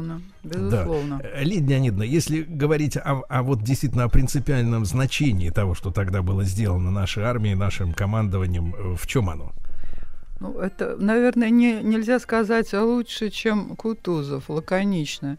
Это предел наступления и начало бегства неприятеля из России. И, э, собственно говоря, вот в этих словах это, это кратко. А то, что произошло э, с Наполеоном, да, это действительно крутой поворот э, не только всей кампании 1812 года, но, в общем-то, и в истории армии Наполеона, великой армии, которая до этого считалась непобедимой и у которой были еще надежды на то, что война 12 года может закончиться для Наполеона, как он сам говорил, по крайней мере, честь удастся спасти. Но вот как раз сражение под Малоярославцем уничтожило и эти иллюзии. Как мы помним, 18 октября 1812 года русские войска одержали первую победу после того, как они заняли позицию в Тарутинском лагере. Это было сражение при Тарутино. Кутузов тогда категорически запретил преследовать войска Наполеона, это был авангард Мюрата, потому что он знал, что главный сигнал французский император уже получил. А сигнал заключался в том, что в Москве на пепелище он засиделся, и мирных переговоров ждать бесполезно. И вот тогда Наполеон э, понял, что ему надо немедленно, то есть если до этого он отправил, не спеша из Москвы, обозы раненых, то теперь он понял, что ему надо немедленно покидать Москву вместе с его главными силами его армии. Но вот по какой дороге пойдет Наполеон? Вот это был самый, пожалуй, острый и интересный момент э, в Отечественной войне 12 года, как говорится, состязание умов двух полководцев. Наполеон рассчитывал э, создать э, прежде всего и у своей армии поднять дух боевой, и в Европе то, что это не было отступление. Э, для, с этой целью он решил, что он должен прорваться на Калугу, нанести поражение армии Кутузова, которая продолжает находиться в Тарутинском лагере, отбросить ее, разорить Калугу, пополнить продовольствие и двинуться затем через э, Юхнов на Вязьму и Смоленскую дорогу, там, где э, у Наполеона находились главные базы. Главная база была Смоленский и Вильна. То есть э, никак, никакой другой коммуникации у Наполеона в России не было. Это была только Смоленская дорога. То есть тут э, других, других э, вариантов быть не могло, но вот как выйти на Смоленскую дорогу, вот это был вопрос. Это можно было сделать, конечно, вот совершив вот этот изящный маневр, как он предполагал, либо э, могло произойти нечто другое. Э, и э, через примерно два дня Кутузов узнал о том, что войска Наполеона стали активно покидать Москву, и ему сообщили о том, что на Боровской дороге, э, в отличие от э, Смоленской дороги, Э, находятся главные силы Наполеона. То есть и казачьи разъезды, и партизанская партия, в частности Сеславина, сообщили ему, что на Боровской дороге, по дороге к Калуге, уже видели главные силы Наполеона, регулярные войска и даже его гвардию. Кутузов принял решение э, стремительно, что э, нужно идти на перехват городу Малоярославцу. Ближе всего к этому городу находился 6-й пехотный корпус железного генерала, как его называли, Дмитрия Сергеевича Докторова. Докторов, ну, от Тарутина до Мало Ярославца 40 с лишним километров, доктор был э, ближе всех. Но ему надо было по дороге перейти, форсировать, как говорится, реку Протву, через которую не было мостов. И э, э, за 6 часов, наведя мосты, 6-й пехотный корпус э, подошел э, Малоярославцу в то самое время, когда туда уже вступали французы. Это был итальянский корпус, которым командовал пасынок Наполеона Евгений Багарне. Несмотря на то, что французы находились уже в, до- э, в городе, Докторов вступил в бой и завязалось ожесточенное сражение, когда войска поочередно теснили друг друга. То одна, то другая сторона вытесняла друг друга из города. А, К тому времени э, с обеих сторон э, к городу стали подходить обе армии. И опять же, Наполеон э, допустил роковую для него ошибку. Он считал, что, э, поняв, что ему не удастся нанести поражение Кутузову при Тарутине, то есть Кутузов э, уж покинул лагерь, но э, Наполеон рассчитывал, что Кутузов будет также по Боровской дороге обходить его правый фланг. Он никак не ожидал, что Кутузов придет по самому короткому пути, то есть он тоже переправится через Протву.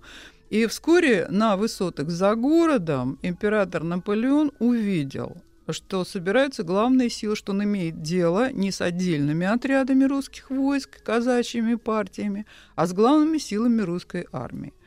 Сражение завязалось жестоко. Да, оно было по численности э, не таким многочисленным, как э, Бородинская битва, когда обе армии приняли участие в полном составе, включая гвардию. Но э, Малый Рославец город, в общем-то, небольшой. И в бой войска вступали поочередно. И сначала первым вступил вот корпус Докторова, потом ему на помощь подошел 7-й пехотный корпус генерала Раевского. И по э, одним сведениям город переходил э, пять раз из рук в руки, э, по другим сведениям он переходил в руки э, 15 раз. И, Это, это Лидия Леонидовна, это за какое время? это сражение продолжалось так же, как и Бородинское, 15 часов. То есть оно Мгм. до наступления э, глубокой темноты. И закончилось оно, в общем-то, так же. Э, в городе остались французы, а русские войска Кутуз, русские, вой- русским войскам Кутузов приказал отойти, не только оставить город, то есть больше уже не стремиться им овладеть, во что бы ни стало, ночевать в городе и так далее. А, Он занял позицию позади города у деревни Детчина.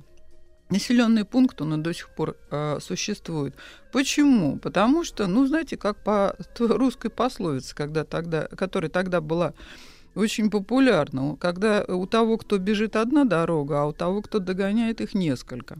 Вот э, в данном случае у Наполеона была одна дорога, а Кутузову надо было догадаться, по какой дороге он пойдет. И у него в голове было сразу несколько направлений. В частности, он опасался, что Наполеон попытается все-таки пробиться в Калугу, а, потому что эм, с точки зрения снабжения армии и престижа э, у Наполеона другого выхода не было. То есть если он проявит упрямство и упорство, э, в этом случае э, угро- угроза была Медынской дороги, то есть обхода армии Кутузова по Медынской дороге, которую он и перехватил своими войсками.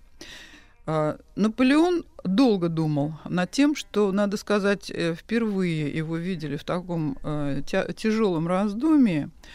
И, в частности, под городню он долго смотрел на карту, он слушал, что предлагали ему маршал, а маршала предлагали ему, в общем-то, одно и то же. Что надо быстрее возвращаться на Смоленскую дорогу и уходить. Не искушать судьбу. М, Наполеон э, выехал на рекогносцировку, в это время он чуть не попал в плен к разъезжавшим э, казачьим партиям.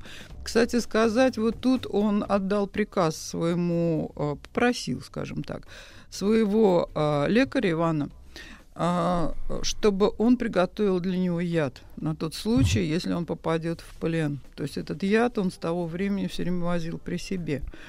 Вот этот случай, когда э, он и, и сопровождавшие его генералы едва не оказались пленниками, произвел на Наполеона сильное впечатление.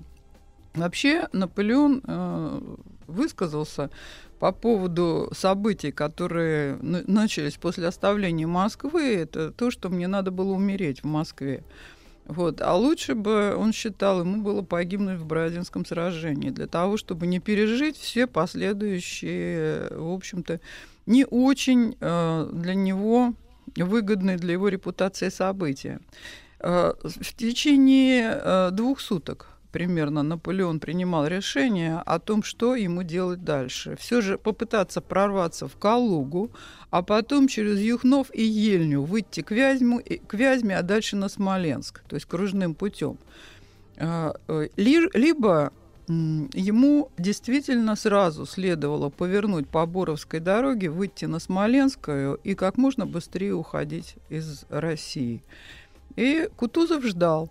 Ждал терпеливо, как говорится. Он готов был принять сражение. Надо сказать, что жители Калуги очень волновались. Они собрались на высоком берегу э, реки Аки и несколько э, т- суток находились там, не спали ночами, жгли костры, опасаясь за участь города Калуги. Но Кутузов заверил их в том, что он будет стоять насмерть. То есть это второе, могло быть второе Бородино.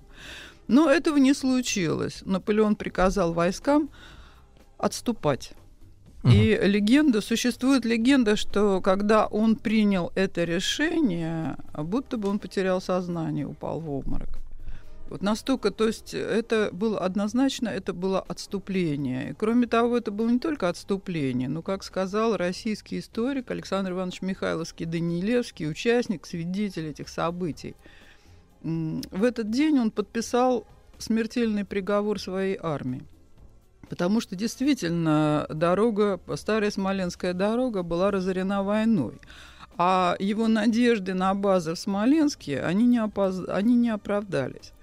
И, э, в общем-то, э, что касается Кутузова, то Кутузов добился вот того- той идеи, а- а, реализовал ту идею, к которой он стремился. А Я неоднократно говорил, он был максималистом, то есть уничтожение живой силы, в частности, уничтожение армии Наполеона в России, как самый э, лучший для России исход этой военной кампании. Он узнал об отступлении Наполеона. Кутузова, правда, упрекали в том, что он долго находился в Детчино, в полотняном заводе, и э, не, можно было бы сразу начать э, преследовать Наполеона, но, собственно говоря, русские войска настигли французов под Вязьмой. Это не была не проблема. И вот с этого момента началось э, то, что называют, иногда историки по ошибке называют наше контрнаступление. Нет, это было не контрнаступление. Это было преследование бегущего неприятеля. А то, что происходило с Великой армией Наполеона, это было бегство. Вот это было последствием сражения при Малоярославце. Причем военный историк Карл Клаузевиц в своей знаменитой работе э, о войне написал, что высшей формой тактического преследования является параллельное преследование. Войска Наполеона вышли на Смоленскую дорогу через Верью и Можайск. И самое ужасное на моральном плане явилось то, что они вынуждены были пройти через Бородинское поле, на котором лежали еще не, уби- не убранные трупы их товарищей. И в мемуарах французов отразилось вот то эмоциональное потрясение. То есть это и пожар Москвы, и воспоминания о Бородинском сражении, которое не, да- не оправдало их надежд и э, не стоило тех жертв, которые были принесены. И э, войска отступали через Бородинское поле по старой Смоленской дороге. Под Вязьмой их настигли русские войска. И началось вот это знаменитое параллельное преследование. Когда э, Наполеон шел по Смоленской дороге, а задача русских войск заключалась в том, что они шли параллельно проселочными дорогами, вступая в сражение в том случае, если французская армия, армия Наполеона, ну, впрочем, там были не только французы, европейская армия Наполеона, великая армия, как ее ни назови, если они пытались задержаться или свернуть с дороги. В этом случае их ожидало новое сражение. Вот таким образом, это э, вот то, что э, мною сказано, это опровергает легенду, которая отразилась во французских мемуарах, о том, что якобы их погубил, э, что французов погубил голод и холод. А, Малоярославецкое сражение соста- произошло при прекрасной погоде. Был вот такой же солнечный день, как сегодня. И многие участники вспоминают, что ночь была очень теплая, поэтому они ночевали у костров, даже палатки не ставили. И э, солнечная погода стояла и под Вязьмой спустя через несколько дней, где французам было нанесено очередное поражение, впрочем, так же, как и при Тарутино. Поэтому то, что Наполеон якобы, как можно прочитать, вот захотел, надумал, захотел, пришел в Россию, захотел, ушел из России, и якобы никто не мог ему помешать. Нет, он не ушел. Он бежал из России.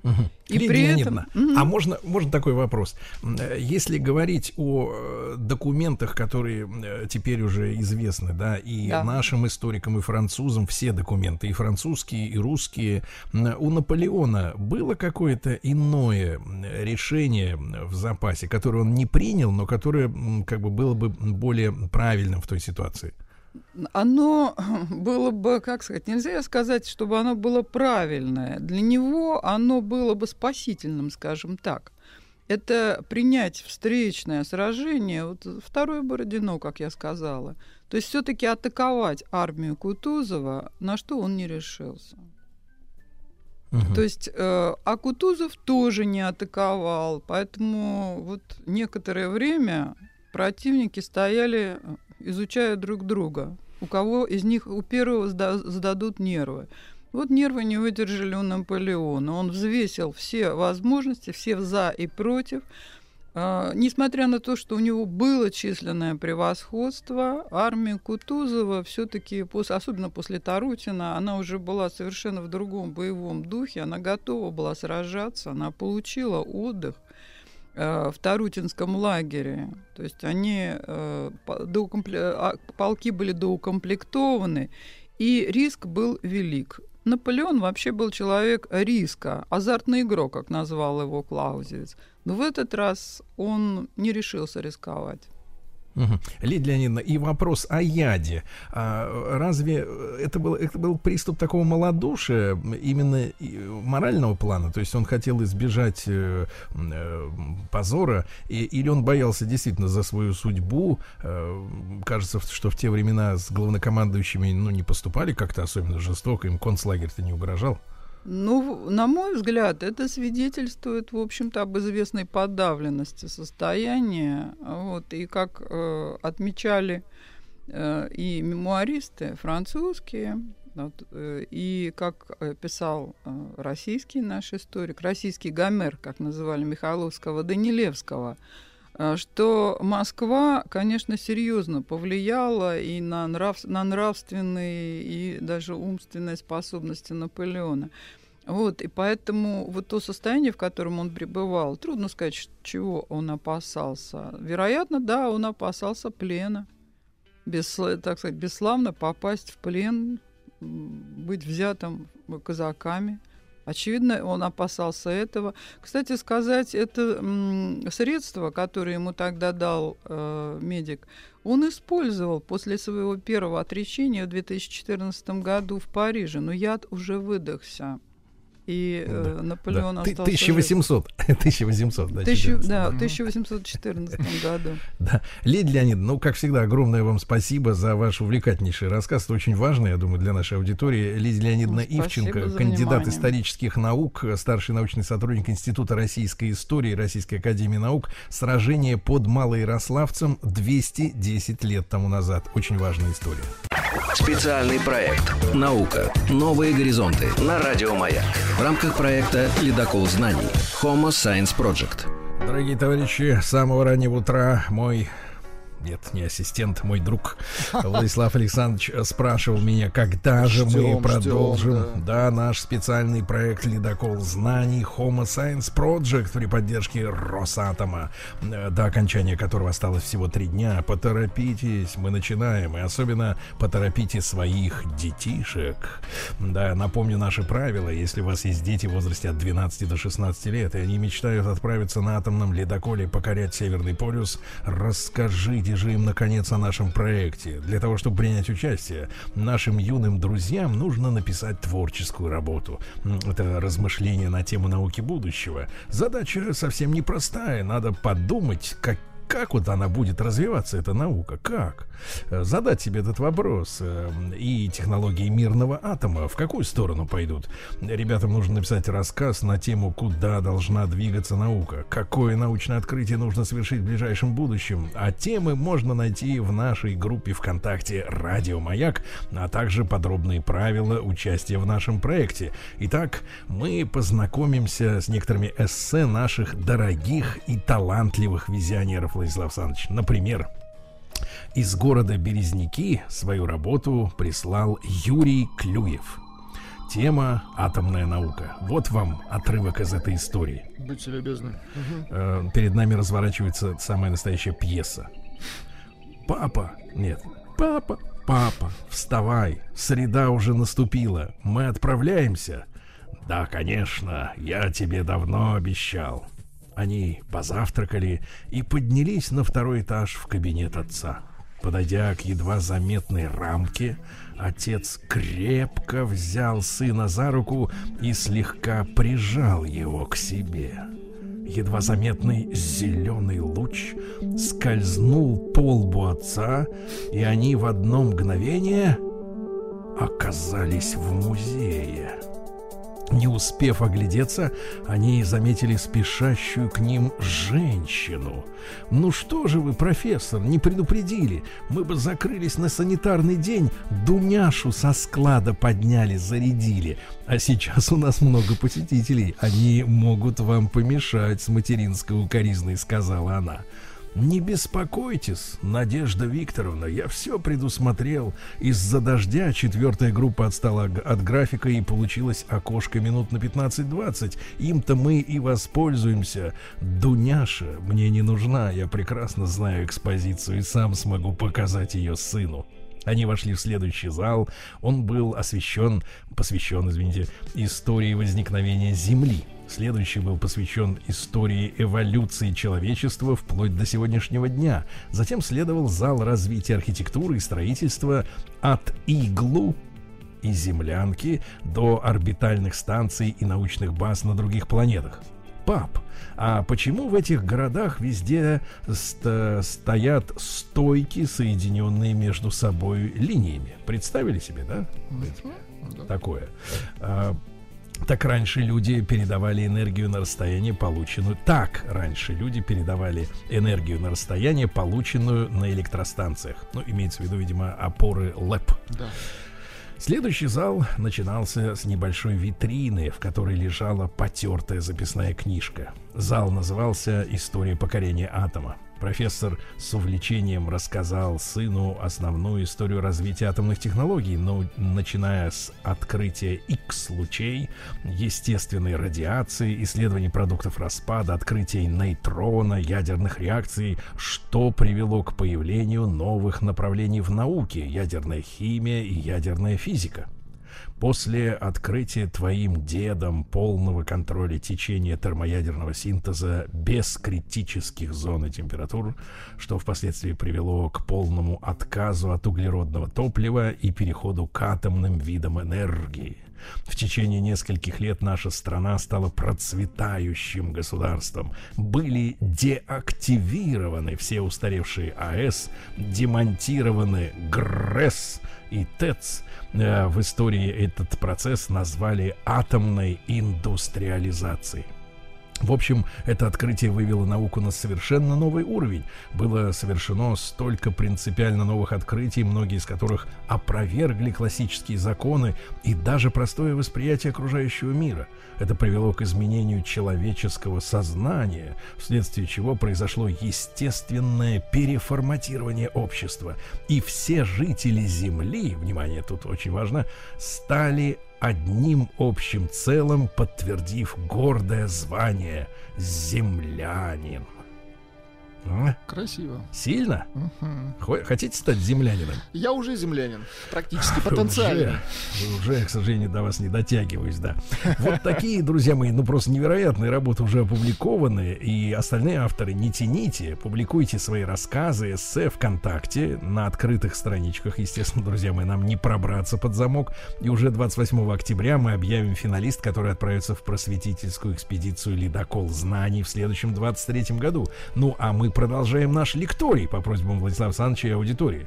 Сегодня мы, наконец, поговорим про экологию. И не просто про экологию, а про то, какую роль в этом процессе играет Росатом. Вот о чем мы узнаем. Так вот, Росатом и экология.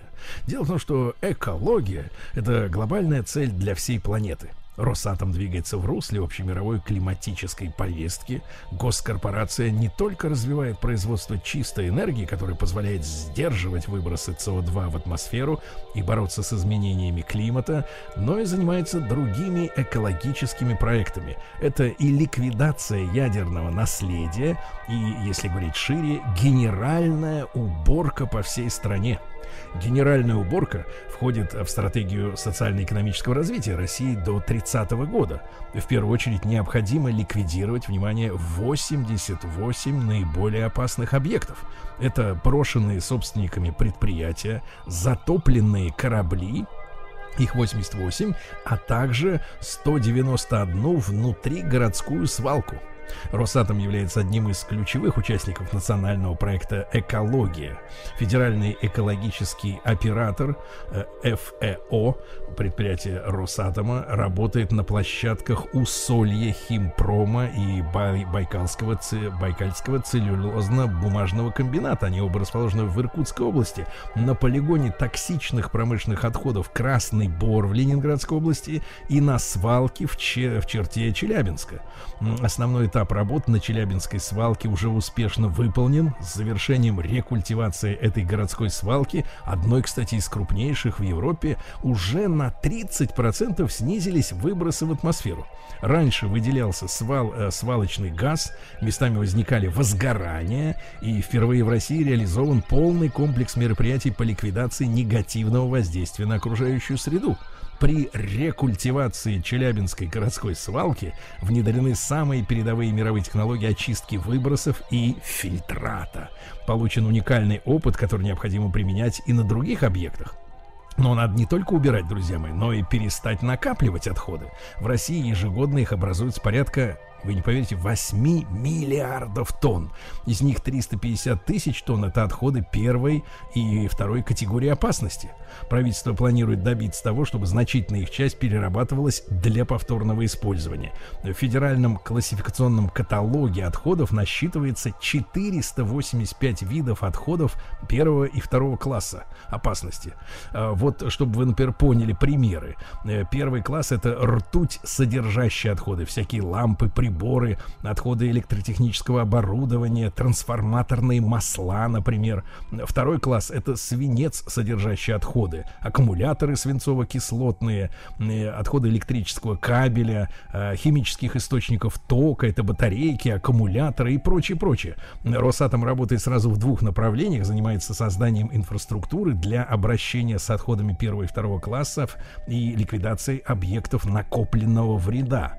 В ГУП Росрао оно входит, естественно, в Росатом, назначено федеральным оператором по обращению с отходами первого-второго классов опасности на территории России. И с 1 марта этого года отходообразователи, которые не имеют собственных мощностей по обращению с отходами первого и второго классов, обязаны передавать такие отходы федеральному оператору по договору.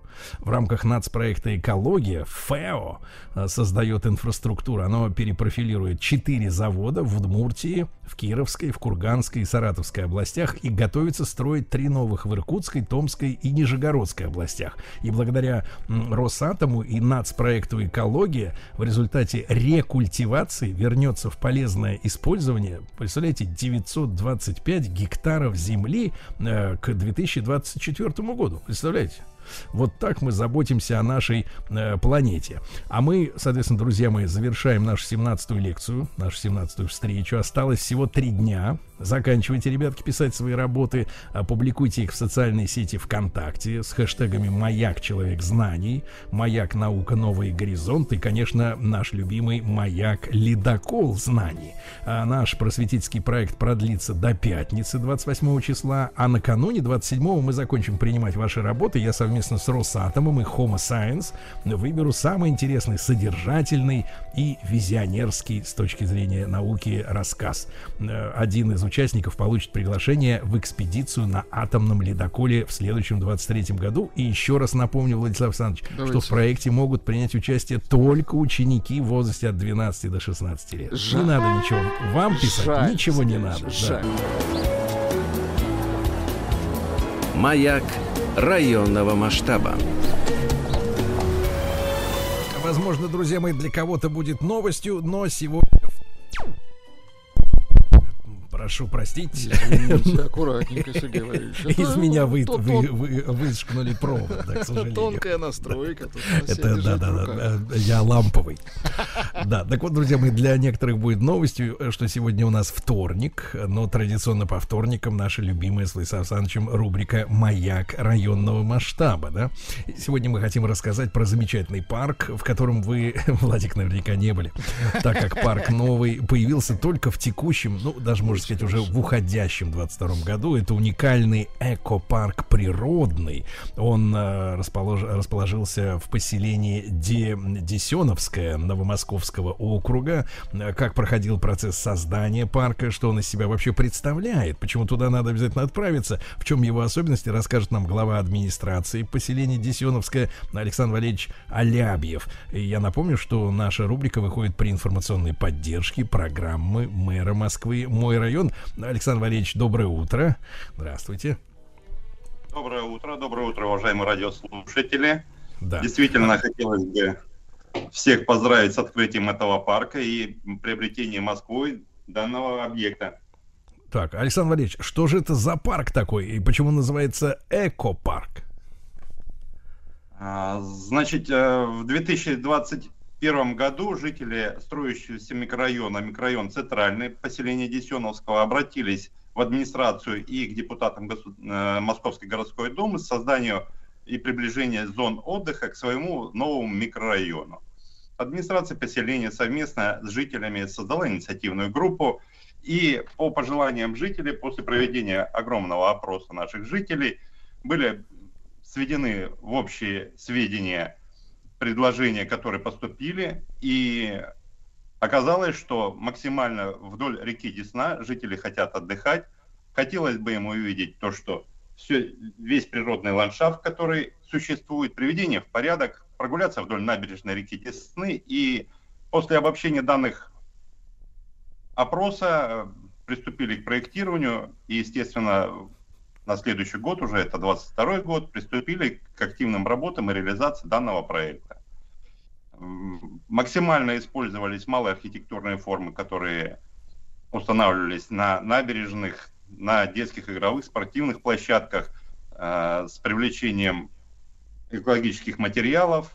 Так, например, появилось 4 детских площадки из экоматериалов для детишек различных возрастов. Появились у нас э, прогулочные дорожки. Дорожки связали между собой и существующие деревни, и СНТ, и огромный микрорайон в 20 тысяч населения. Появилась огромная набережная, так как парк составляет 14 гектар, помимо пешеходных связей были обустроены велосипедные маршруты. Хотелось бы отметить, что для активных граждан была обустроена хоккейная коробка, футбольное поле искусственным покрытием, беговые дорожки. Хотелось бы отметить, что существует и зона для фитнеса, и воркаута. И, естественно, мы за здоровый образ жизни и поддержание здоровья нашего населения. Александр Валерьевич, мы все целы также за здоровый образ жизни. Я вот обращаю внимание наших слушателей и Владислава Александровича, что, обратите внимание, что установили качели, перголы, э, сделали три пикниковые точки, представляете? А рядом зоны с шезлонгами, то есть покушал и прилег. Нет, есть где жарить, а потом и отдохнуть. Да, да, да, замечательно. Три пешеходных моста, велосипедные маршруты. Э, Вы представляете, э, фотозоны смонтировали с э, мемориальными панно. Да класс. Высадили 30 хвойных, 230 лиственных деревьев, 270 кустов барбариса, спиреи, рябина-листника, разбили газоны и установили уличные фонари с современными энергоэффективными светильниками. Э, э, Александр Валерьевич, получается, там можно и утром, и днем, и вечером быть в этом вашем экопарке природный. Однозначно хотелось бы отметить, что еще в этих же рамках обустроены рыболовные мостики, где наши любители рыбной ловли могут провести и свое время в том числе. Чудесно, чудесно. А, Александр Валерьевич, ну а с какими трудностями столкнулись вот при благоустройстве? Ну, хотелось бы отметить, что это был пустырь, в рамках которого создавалось, и очень сложный рельеф, подходящий к реке. Перепады высот при благоустройстве составляли от 30 до 40 метров в высоту, поэтому сложность в производстве работ была довольно-таки серьезной. За период работы нам с апреля месяца пришлось и расширить существующие тропиночки, которые существовали были натоптаны нашими жителями, их по максимуму использовали при создании данного парка и обеспечении пешеходных связей.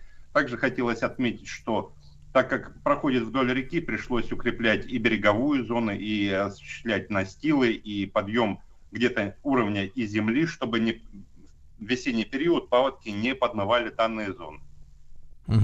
Александр Валерьевич, ну вы в начале нашего разговора сказали, что изначально просьба была от жителей, да, в 2014 году. Ну, сейчас, когда парк уже готов, вы получаете благодарственные отзывы, людям нравится?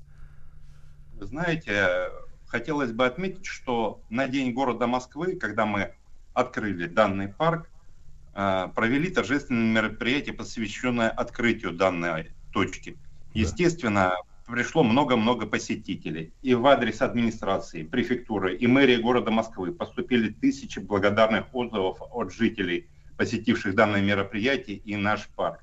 Хотелось бы пригласить всех желающих посетить нашу э, парковую зону, чтобы люди могли отдохнуть и провести время в свое удовольствие.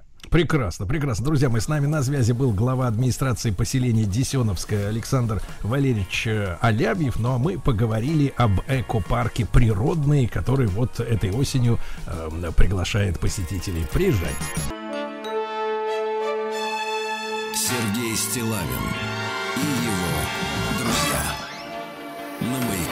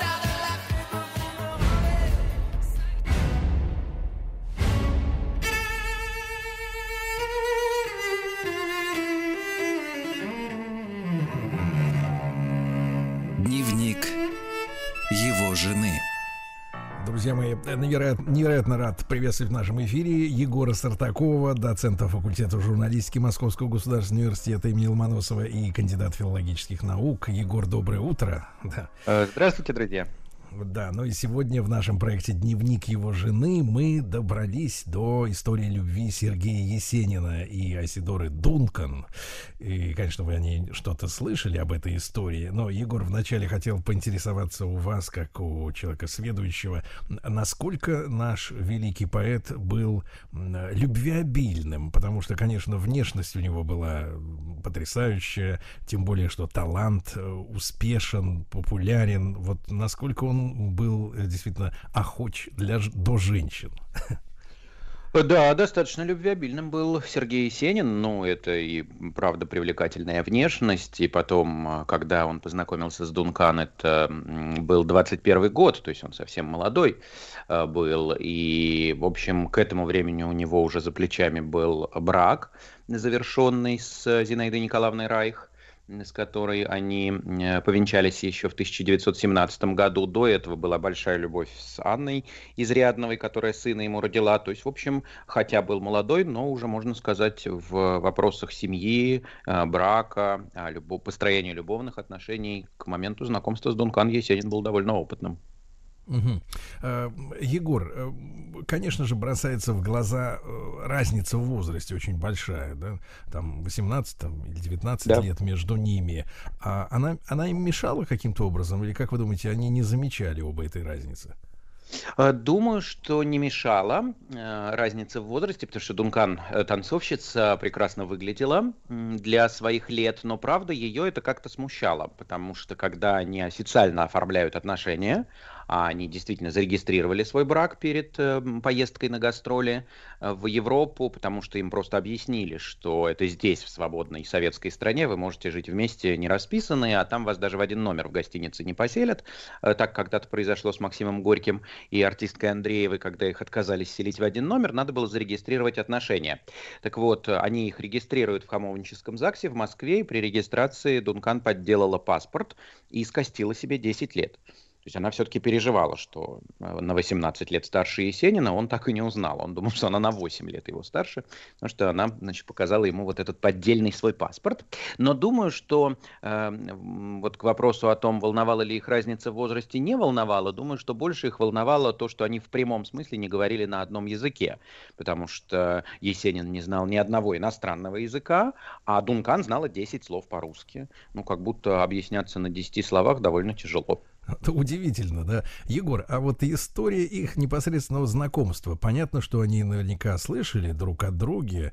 Вот э, если, если говорить о самой э, танцовщице, да, э, Айсидоре, она какое, какое место вот в культуре того времени занимала? Мы знаем наших знаменитых балерин, да. Вот, а она, знаем из иностранок, значит, женщину-шпиона, да, вот, а, а Дун, Дун, Дункан, она, вот что, что это была за танцовщица?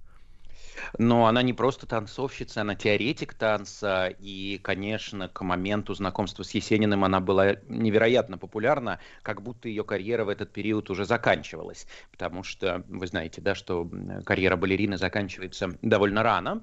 Э, Дункан уже была э, на гастролях в России в дореволюционный период, у нее были гастроли в 1903 году, потом в 1913 году она приезжала накануне Первой мировой войны, когда со Станиславским познакомилась, и вот теперь уже в послереволюционную Россию по, по- приглашению Луначарского она приехала, важно понимать, что она является основоположником вообще нового направления в танцевальном искусстве, потому что, конечно, если мы говорим о классическом танце, это искусство очень консервативное. Это пачки, это корсет, это пуанты, это ограниченный набор движений. И вот Дункан предлагает реформировать танец, э, беря за образец греческие вазы. Вазы. Вот как танцовщицы изображены на греческих вазах, в свободных хитонах. Дункан в России называли гениальная босоножка. Гениальная босоножка, потому что она первая сняла пуанты, она танцевала в полупрозрачных хитонах э, босыми ногами.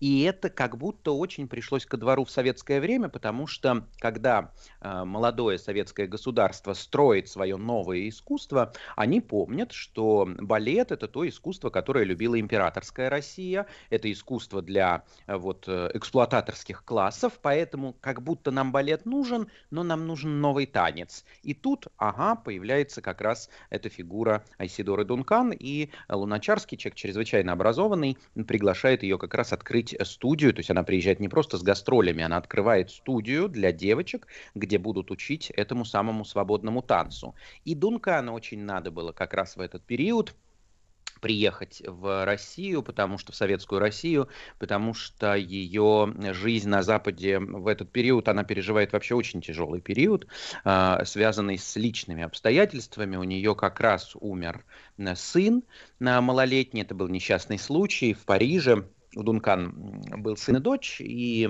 э, во время парижских гастролей э, няня с двумя детьми сидели в машине, и машина там где-то это заглохла, водитель вышел для того, чтобы ее вручную завести, и не поставил на ручной тормоз, и поэтому машина проехала, упала в сену, в реку, и э, ребенок погиб. И это станет страшным ударом для матери, и Дункан э, сначала начнет пить, и, в общем, фактически, да, в какой-то период она страдала алкоголизмом, потом она с алкоголя перейдет на наркотики, и, в общем, совсем уже опустится до шалманов э, каких-то, ей не будут давать ангажементов в Европе, потому что никто из импресарио не хотел с ней работать, никто не знал, выйдет она сегодня на сцену или она будет не в состоянии. И тут как раз последовало вот это предложение Луначарского, и для нее это была, ну, в общем, попытка спастись, попытка как-то вытащить себя из этой ситуации, и, правда, эта попытка у нее удалась, она едет в Москву, э, ставшую как раз к тому времени столицей э, советского государства, и открывает вот эту школу танцев для девочек и пытается спастись. И ведь когда она знакомится с Есениным, а познакомил их эм, художник, популярный тогда в Москве Жорж Якулов, это был иллюстратор камерного театра Таирова, который сейчас имени Пушкина на Тверском бульваре. Э, по воспоминаниям Якулова, в первый вечер знакомства Дункан лежала на диване, Есенин сидел у ее ног, и Дункан накручивала э, себе на пальцы э, его волосы и отчетливо повторяла по-русски «золотые кудри». «Золотые кудри» — это очень странно, потому что Дункан, я вам сказал, знал 10 слов, но явно кудри не слово из десятки. И потом, золотые, это же метафора, то есть как, ну, это же не золотые слитки, то есть как она могла говорить золотые кудри, я убей, не понимаю, но э, Якулов пишет, говорила золотые кудри и добавляла совсем как у моего Патрика. Ну, то есть, конечно, в этом 18, на 18 лет младше ее юноша она увидела вот этого умершего сына, и поэтому совсем как у моего Патрика угу. вот эти золотые волосы. Егор, а со стороны Есенина э, остались какие-то воспоминания доподлинно известные нам? Да, да, и довольно много. Вообще сам Есенин, вот при том, что мы уже сказали, да, человеком был любвеобильным и э, оставил романов много и детей много, э, сам Есенин неоднократно подчеркивал, что в жизни я любил только двух женщин. Это Зинаида и Изадора.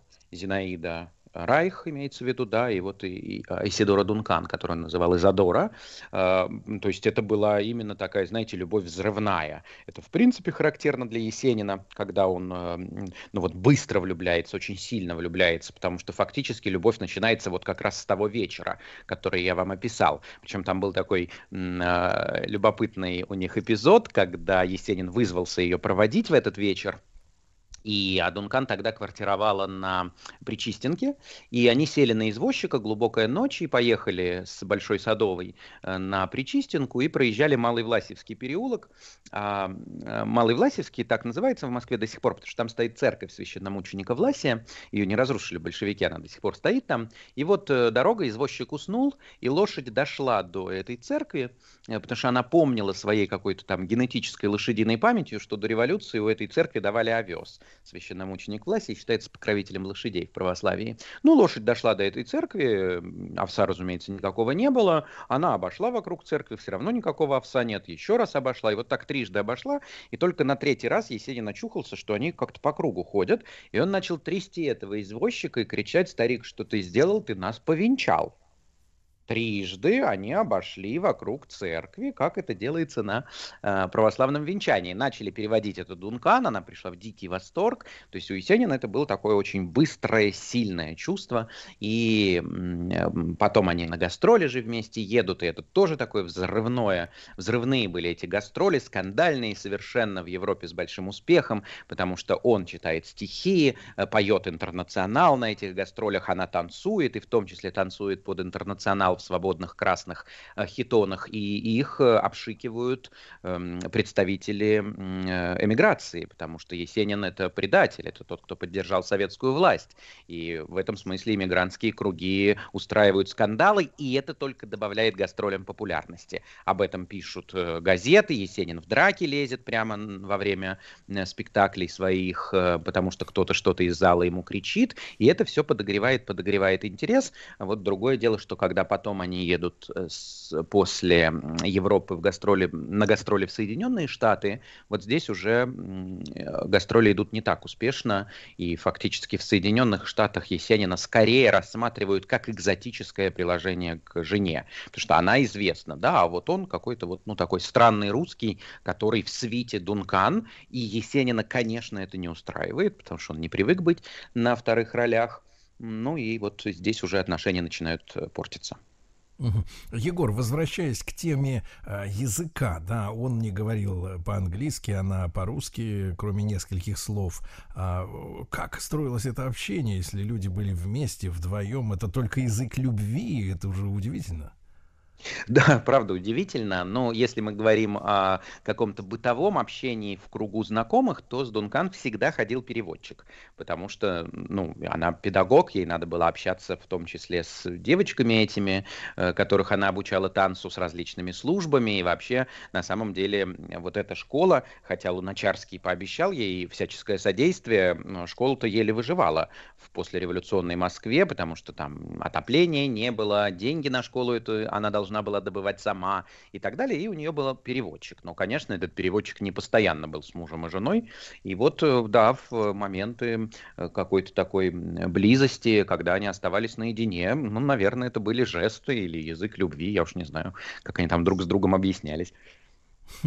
Егор, а вот что касается охлаждения во время гастролей в Штатах, получается, что профессиональная ревность какая-то послужила э, и толчком к тому, что Есенин начал охладевать?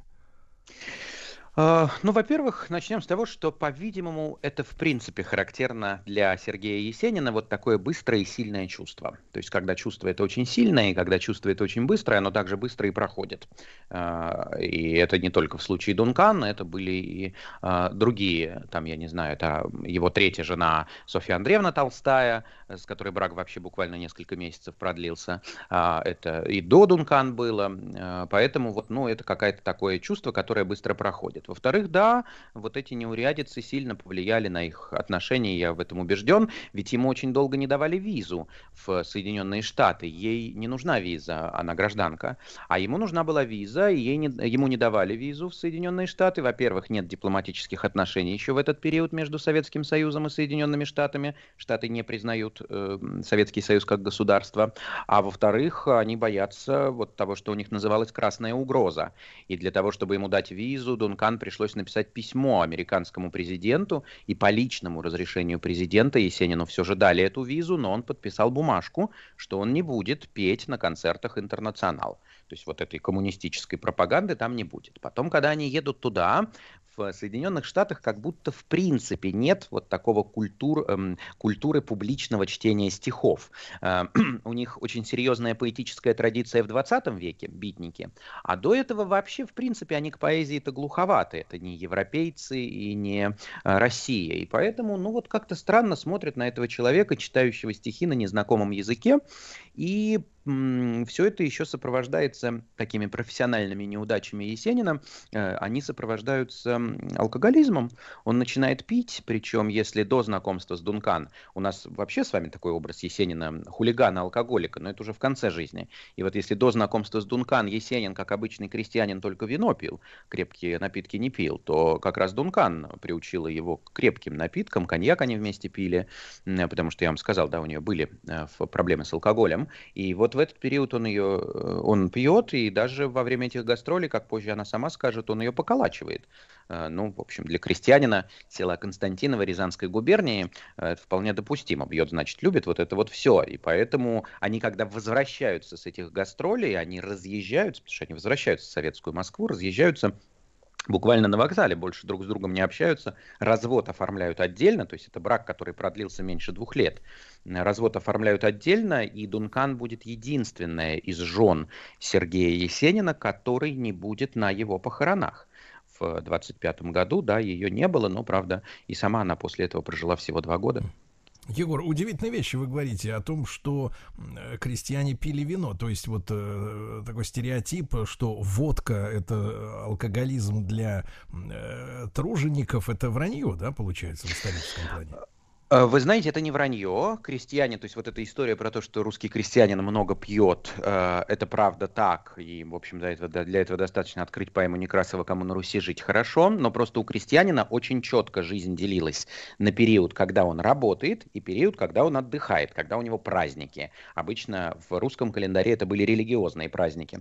Масленица или Троица какая-нибудь летом и так далее. И вот в период, когда крестьянин работает, когда у него посевная, когда у него сборы, он физически просто не может пить ничего крепче вина, потому что это очень тяжелый физический труд. И поэтому они действительно, а вот как вспомните у Некрасова про Ермила Гирина, сказано, он до смерти работает, до полусмерти пьет. Это действительно так. То есть они до смерти работали, абсолютно трезвые и ничего не пили или совсем немного. И когда начинался праздник, они, конечно, там упивались до невозможности. Егор, возвращаясь к нашим героям, э, Айсидора оставила свои воспоминания вот после расставания, она простила его, винила его в, в их р- в распаде брака. Что она думала об этом? А, Про распад брака и вину ничего не оставила, и, по-моему, несправедливо в данном случае винить только Сергея Есенина. Ну, как, в общем, в любом браке, мне кажется, тут оба э, субъекта поучаствовали в этом распаде. Но она отреагировала на смерть Сергея Есенина. В этот период она была в Швейцарии в 25 году, и она э, несколько статей опубликовала, потому что все-таки Сергей Есенин – это всеевропейская, ну, может быть, не мировая, но всеевропейская э, фигура для того времени, это известная фигура, и она выступила в печати, и э, сказала, там, выразила какие-то соболезнования и так далее по поводу Сергея Есенина. Ну, и ей осталось, она умерла в 27 году, да, Есенин в 25-м, она всего через два года после него умерла, у нее там новый роман начался. То есть, в общем, конечно, для Дункан с ее мировой славой, Сергей Есенин скорее был одним из эпизодов ее жизни. Это вот для Сергея Есенина Дункан была, ну, в общем, таким ярким очень моментом. Э, Егор, не можем не коснуться хотя бы вкратце вот в темы его ухода из жизни. Э, Как вы это объясняете?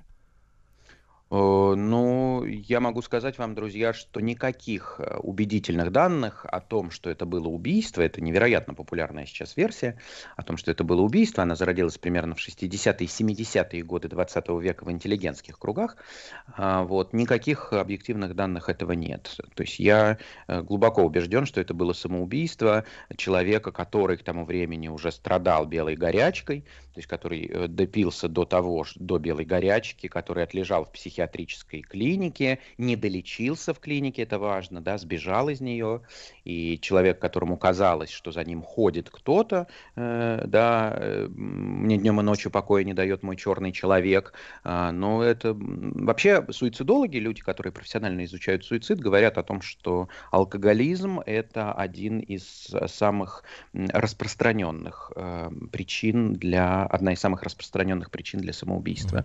И поэтому вот эта э, трагедия в гостинице Англитер э, в интернационале, как она тогда развивалась, э, называлась, да, это вот м, такая, ну, действительно трагедия не только для Есенина, но и для всей русской литературы. Егор, и здоровье Айсидоры тоже было подорвано, я так понимаю, алкоголем или другая была причина? А, нет, у Дункан страшная совершенно смерть. Это был несчастный случай. Она выходила из автомобиля, у нее длинный шарф, вот как Да, она да. любила, вот эти свободные шарфы, и этот шарф намотался на колесо отъезжающего автомобиля и фактически сломал ей шею. Трагедия. Егор Сартаков, да, друзья мои, доцент факультета журналистики МГУ, кандидат филологических наук в нашем проекте «Дневник его жены». Между прочим, так не носят. Значит, я шляп-то никогда не носил. Я такой купил для солидности. Я ведь институт недавно кончил. Пожалуйста, пожалуйста. 50 оттенков стильного. Дорогие товарищи, периодически мы эм, в нашей программе уделяем время моде, э, стилю, вкусу, ну, всему тому, э, чем нас с Владиславом Александровичем Господь обидел. Вот, немножко, да. Э, Приглашаем к разговору, естественно, специалистов. И очень э, хотели, конечно, сегодня в студии лицезреть Михаила Длужневского, стилиста телевизионных проектов, автора телеграм-канала Fashion Vinaigrette, но столичные пробки отняли у нас лично Михаила, но подарили нам лишь его голос. Михаил, доброе утро. Да. Доброе утро, Сергей. Очень жаль. Владислав Александрович так расстраивается, что не увиделся с вами во второй раз. Да. Михаил, да-да-да, но тем не менее, тем не менее, верхняя одежда, наша сегодняшняя тема, как мы готовимся к зиме. И, вы знаете, вот все наш разговор проходит на фоне вчерашних новостей о том, что очень сильно опечален, э, опечалил нас э, э, ядовитый материал спандекс, который добавляли ведущие спортивные бренды в свои шмотки. Э, И Nike, и Reebok, э, и, господи, не, к ночи помянутый Victoria's Secret со своим саб-брендом Pink и другие производители. В общем, причем канцерогенный, вызывающий ожирение и так далее и тому подобное. Вот Боже. вредный, да, да, да, вредный совершенно кон- компонент, вот, э, видимо, в погоне за какими-то сверхсвойствами новых материалов. Э, Вот. Я подчеркну, что, э, мне кажется, обеспеченные люди, вот если на них э, глядеть, да, что они носят, э, как раз очень, от- э, очень любят отказываться от синтетических материалов, прибегая только к коже, э, хлопку, шерсти, ну, не знаю, но всячески избегая синтетики, которая, в общем-то, вредна, наверное, все-таки для организма, даже если в нем нет ядовитого спандекса. Э, Тем не менее, Михаил, если говорить о верхней одежде, э, я так понимаю, она же достаточно редко, ну, вернее, не так сильно обновляется, как гардероб такого летнего, да, весеннего использования. Тут как бы купил пальто, в нем и прожил всю жизнь. но, но тем не менее, какие тренды? А, смотрите, а, верхняя одежда у нас очень разнообразная, и э, в зависимости от погоды, да, пока еще такое не сезонное, то очень здорово бы, конечно, на данный момент носить э, несколько вариантов. Значит, первый вариант э, пальто с поясом, э, желательно шерсть, кашемир. Вот. а, э, второй вариант это пальто прямого кроя, то есть под разные типы фигуры. Все-таки, да, мы рассматриваем варианты. А, пуховичок, как раз таки желательно с пухом, с натуральным наполнителем, э, тонкие. А, и, конечно же, как только похолодает, это дубленка выручает нас. Дубленка, да. А, Михаил, как вы относитесь к шубам? Вот, э, вы знаете, конечно, сегодня модно быть э, зеленым, э, всячески э, выступать против меха, но можно ли соорудить что-нибудь себе действительно меховое, шерстяночку, как говорится, так сказать, для души? Вы знаете, если э, вот э, к самой шубе я отношусь как бы так, скажем так, спокойно. То есть если очень хочется достать э, соболя или что-то еще, пожалуйста, да, вот, никто не против. Но на сегодняшний день, да, есть такая глобальная тенденция, это как бы немножко уже не, не совсем уместно, да, с учетом м, общих настроений, да, по поводу изготовления натуральной шубы. И есть альтернатива, есть очень много искусственных. И тут э, двоякий вопрос, кстати, вот очень забавно получается, что изготовление на самом деле искусственной шубы гораздо вреднее для окружающей среды, чем натуральной. Вот, поэтому и из-за этого подвисла ситуация, да, вроде экоактивисты, да, вроде бы хотят, чтобы все носили, э, ну, искусственную шубу, с другой стороны, это очень загрязняет окружающую среду, а с другой стороны, для тех, кто любит натуральную, жалко животных. И получается, сейчас как бы, ну, поутихла тема с шубами и натуральными, и искусственными временно. Разбираются с вопросом. Ну, генерал Мороз нас рассудит. Вот, да, в ближайшее время. Да. Михаил, э, что касается цветового решения, да, когда мы говорим действительно о весенних, э, летних, даже порой о осенних нарядах, э, очень важен цвет, который, как мы из, из личного разговора с Пако Рабаном, такой это у меня такой вот, э, инсайт есть. Да, выяснили э, лет 10 назад, что, конечно, цвет диктуется, к сожалению, э, производителями тканей. Это они навязывают свои краски, а вот эти дизайнеры, даже самые именитые, потом вынуждены крутиться и вертеться под дудку вот производителей ткани. Но э, всё-таки, правда. Да, вот зима все-таки такое время, когда, наверное, цвет э, уходит на второй план, его значимость. Э, вот. Какой вы сочтете предпочтительным для мужчины средних лет, ну вот как наш Владислав Александрович, вы помните его седоватый, ой, седовлатый, да, немножко. Вы знаете, будет очень элегантно, конечно же, оттенки серого. А, они подчеркнут как раз-таки достоинство этого цвета, которого только что озвучили. Это правда будет очень красиво. А если не хочется это подчеркивать, а, оттенки бежевого, да, главное, чтобы он не бледнел, а, был темнее кожи, тогда будет очень здорово. А, Ну, темно-синий всегда великолепно выручает, и, как э, я вам говорил еще при первой самой встрече, он сочетается с большим э, количеством разной одежды, которая у вас есть в гардеробе. Что касается э, брюк, э, джинсов, порток, э, штанов, э, что, в принципе, вы порекомендуете, да, для выбора? А мы уже снова к мужскому, да, пришли с верхней одежды. Ну, а я так понял, что мужчины больше интересуют. Ну, смотрите, в принципе, сейчас широкие брюки очень актуальны, да, а, прямые брюки, а, к сожалению, не зауженные, и, слава богу, не обтягивающие слив. Вот это вот э, уже ушло совсем, об этом надо забыть. Как, опять же, повторюсь, э, из первой передачи, джинсы или брюки, которые полностью подчеркивают строение ноги, мы далеко убираем или лучше выкидываем. А, Зауженные брюки-сигареты, так называемые, да, и прямой, прямой крой джинсом украсит любую фигуру. Достойно будет. Понимаю. А, Я услышал вашу мысль, Михаил, относительно того, что мы все-таки о верхней, да, хотим а, поговорить о одежде. Да, да. И если, если обсудить вопрос головного убора, а, недавно, а, значит, промелькнула новость о том, что вот расхожий такой миф о том, что если ты с мокрыми волосами без шапки выйдешь или с влажными, да, на улицу, или просто в сильный мороз без шапки, то обязательно заболеешь. Специалисты подчеркивают, что это не факт, э, что главное для болезни это общее переохлаждение. А в принципе пробежаться до автобуса или до самолета без шапки можно запросто не заболеть. Тем не менее, вот с вашей точки зрения, э, капюшон у того же пуховичка, э, какой-то шапка-ушанка, вот, оренбургский пуховый платок, вот с вашей точки зрения, что актуально? Вы знаете, замечательный вопрос по поводу головных уборов. А, Сейчас огромное разнообразие в зависимости от стайлинга, к чему тяготеет человек. Ну, кстати, тот же оренбургский платок, почему нет, если человек может правильно его стилизовать с классическим пальтом в стиле там Макс Мара, да, просто лаконичным таким, бежевого, темно-синего цвета, или, кстати, яркого, почему тоже нет. А, или, а, вот, допустим, кепи уже у нас ушли, да, вот кто любит очень кепи, долго их носили, я думаю, тоже обращали внимание, очень много девочек одно время а, и женщин ходили вот в головном уборе э, кепи, да, из твида, например, да, или более летние варианты. Это ушло. Допустим, головной убор как э, трикотажная, да, шапка очень сейчас актуальна, это удобно, и многие женщины полюбили, и уже вот э, два сезона активно носят.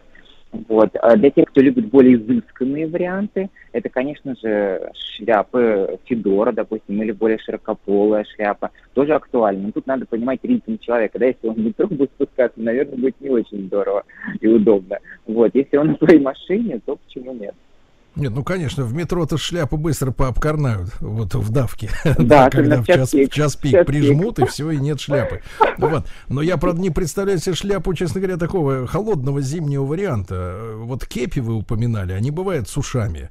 Э, С ушами, они даже бывают из норки, особенно наши слушатели из сибирских регионов. Вот всегда видишь, как прилетает, например, рейс откуда-нибудь из Иркутска или Красноярска Да. зимой. И люди выходят вот в таких вот замечательных, даже иногда бейсболках э, из меха сделанных, да, э, и с ушами. да. А вот шляпу с ушами пока не видел ни разу.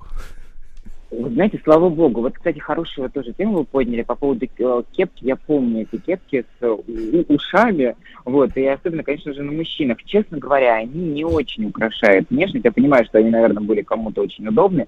В этом случае я рекомендую те, кто ну, живет да, ближе к северу, да, в очень холодных городах, то все-таки трикотажные головные уборы. Сейчас очень много даже готовых сетов идет. Допустим, трикотажная шапка, к ней готовый шарф и даже перчатки. То есть даже не надо думать, э, где еще купить что дополнительное, а вот сразу таким комплектом продается. Во многих, кстати, русских брендах. Вот. Так что я за трикотажные шапки. Они разные бывают. Бывают более тонкие, бывают потолще. В зависимости, опять же, как вы правильно сказали, от региона.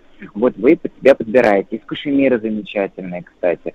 А, В них будет комфортно и в такую межсезонную погоду, как сейчас в Москве, да, допустим, и в очень холодную, потому что кашемир, он имеет определенные характеристики, да, в нем он, эм, ам, в нем будет комфортно в любую погоду, потому что он правильно пропускает воздух. То есть, если, допустим, на улице, ну, там, допустим, там 0 градусов, да, вам будет комфортно. Если минус, он задерживает тепло, да, он ну, не дает выйти, скажем так, ему. И вам тоже будет хорошо и комфортно.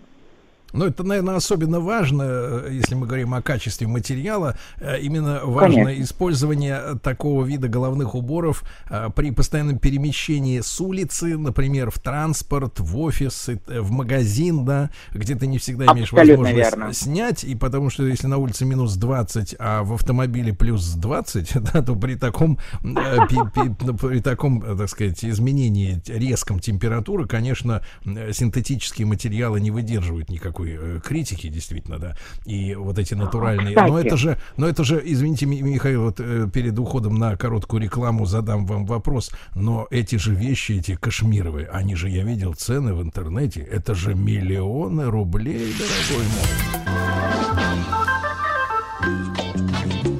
А головной убор, между прочим, так не носят. И знаете, я шляпу-то никогда не носил. Я так и купил для солидности. Я ведь институт недавно кончил. Пожалуйста, пожалуйста. 50 оттенков стильного. Дорогие товарищи, с нами Михаил Длужневский, стилист телевизионных проектов, автор телеграм-канала Fashion Vinaigrette. И вопрос, который я задал, эм, касается цен на вот действительно технологичную, настоящую, натуральную продукцию, э, вот, которая действительно и комфортная, и функционально, и красиво выглядит. Михаил, э, что творится с ценами, вот с зимней экипировкой? Смотрите, хороший вопрос. Цены разнятся в зависимости от того э, сегмента, где вам комфортно одеваться. Да? Э, вы не поверите, кашемир есть даже в масс-маркете. Понятное дело, что он будет немножко другого качества, но это тоже кашемир. Он есть и в среднем сегменте, он есть и, конечно же, в люксе. И тут никто не обижен. То есть, э, ну, где комфортно, там его можно и найти.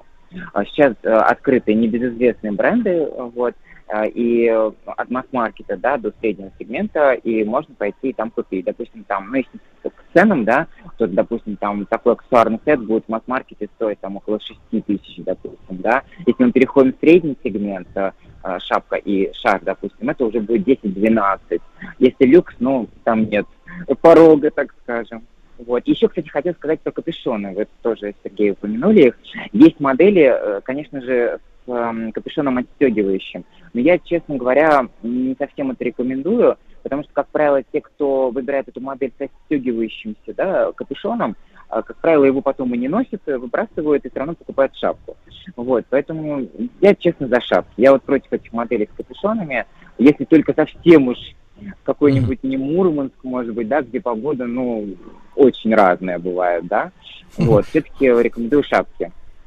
Да. А, Михаил, а как вы, вот вы же общаетесь, естественно, с нашими модельерами, я видел статистику в этом году, Конечно. про- продажи в несколько раз выросли наших брендов, они, к, к сожалению, не носят массовый характер, потому что, ну, не те производственные базы, но, тем не менее, рад за людей, которые действительно вот э, шьют хорошие, красивые вещи, удобные вещи, э, технологические Да. вещи.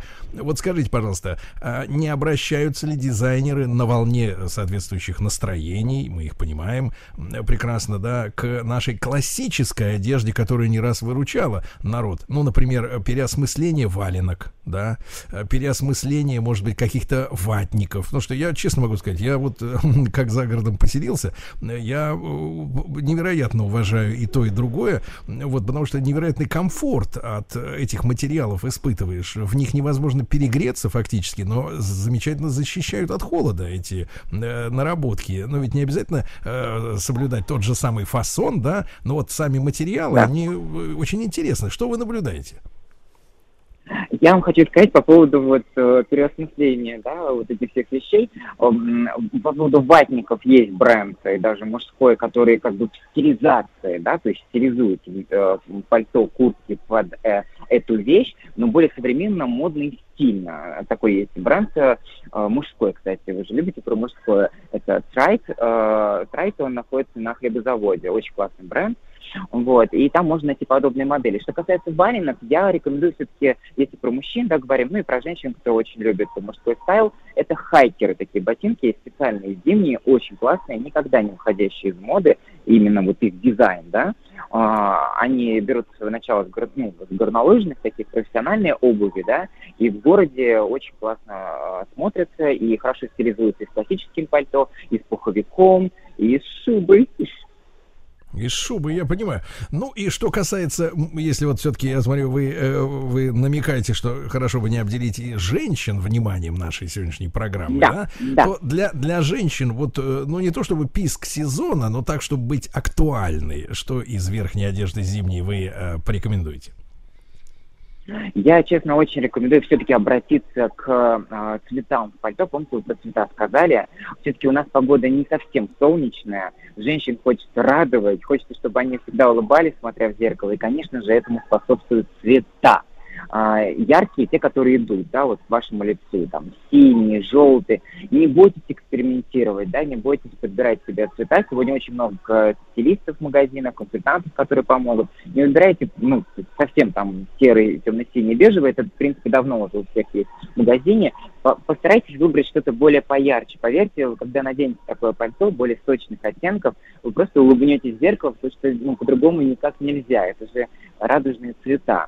Вот. А Другой вопрос, что надо смотреть и обращать внимание, чтобы они были чуть-чуть припыленные, потому что славянский тип внешности, он не, не выдерживает, а, скажем так, кислотные да, цвета, вот прям слишком ярко-желтые или слишком ярко-красные. Да, обращайте внимание, чтобы они были как будто чуть припыленные. Кстати, касается и мужчин тоже. Если хотите поэкспериментировать, более яркое, Сергей, пальто приобрести, допустим, да, то вот более припыленный вариант, да, как будто его чуть-чуть вот приглушили. Чуть-чуть пыльным мешком из-за поворота, да, так сказать, из-за угла. Например, да, да. Да, да, да. Вот. Понимаю, да. Понимаю, друг мой. Ну и, соответственно, еще раз закреплю мысль, что брюки в обтяг э, Да. совершенно не годятся в этот раз. Ни правильно? за что. Ни за что. Ни за что. Вот, шапочки лучше Шиншиллу кэш- тоже далеко убираем. Убираем. Шиншиллу соболя убираем. Да, ну и, и что у нас с обувью, если коротко э, творится? Ушли вот эти вот резиновые, Мягкой? ужасные, бесформенные луноходы, наконец? Вы знаете, да, но для девочек, которые любят мужской стайлинг, остались не очень любимые мужчинами э, грубые ботинки на толстой подошве. Я все понимаю, многие мужчины их очень не любят, но девочки очень их любят, а бренды не могут им в этом отказать. А вы можете, Соответственно, вы вот можете вот, э, длинный- с, э, Да. Михаил, с психиатрической точки зрения, почему женщин тянет на вот грубые вещи, вот такие самих их, как вы думаете? Могу, я, боюсь, я только боюсь, что это уйдет на это целый час. Но если вкратце, а, то ну, очень девочки любят а, чувствовать себя уверенно, закрепленно, скажем так, на земле. Вот. И очень хотят почему-то в последнее время слишком много из мужского гардероба. Очень эм, поизменилась женственность. То есть вот я даже по клиенткам частным смотрю, что вот я все время говорю, давайте возвращаться в женственное, давайте к платьям, давайте к каблукам, хотя бы невысокие. И вот Мгм. понемногу-понемногу я многих вот, ну, на этот курс сворачиваю, и многие становятся, ну, довольны на самом деле. Просто То есть, э, давайте, давайте, Это- давайте, Михаил, давайте Да. вас про- провозгласим следующим образом. Михаил Длужневский, стилист телевизионных проектов, автор телеграм-канала Fashion Vinaigrette и пастор, пастор женственности. Вот давайте так. Спасибо большое, Михаил. Спасибо вам большое, спасибо, до свидания.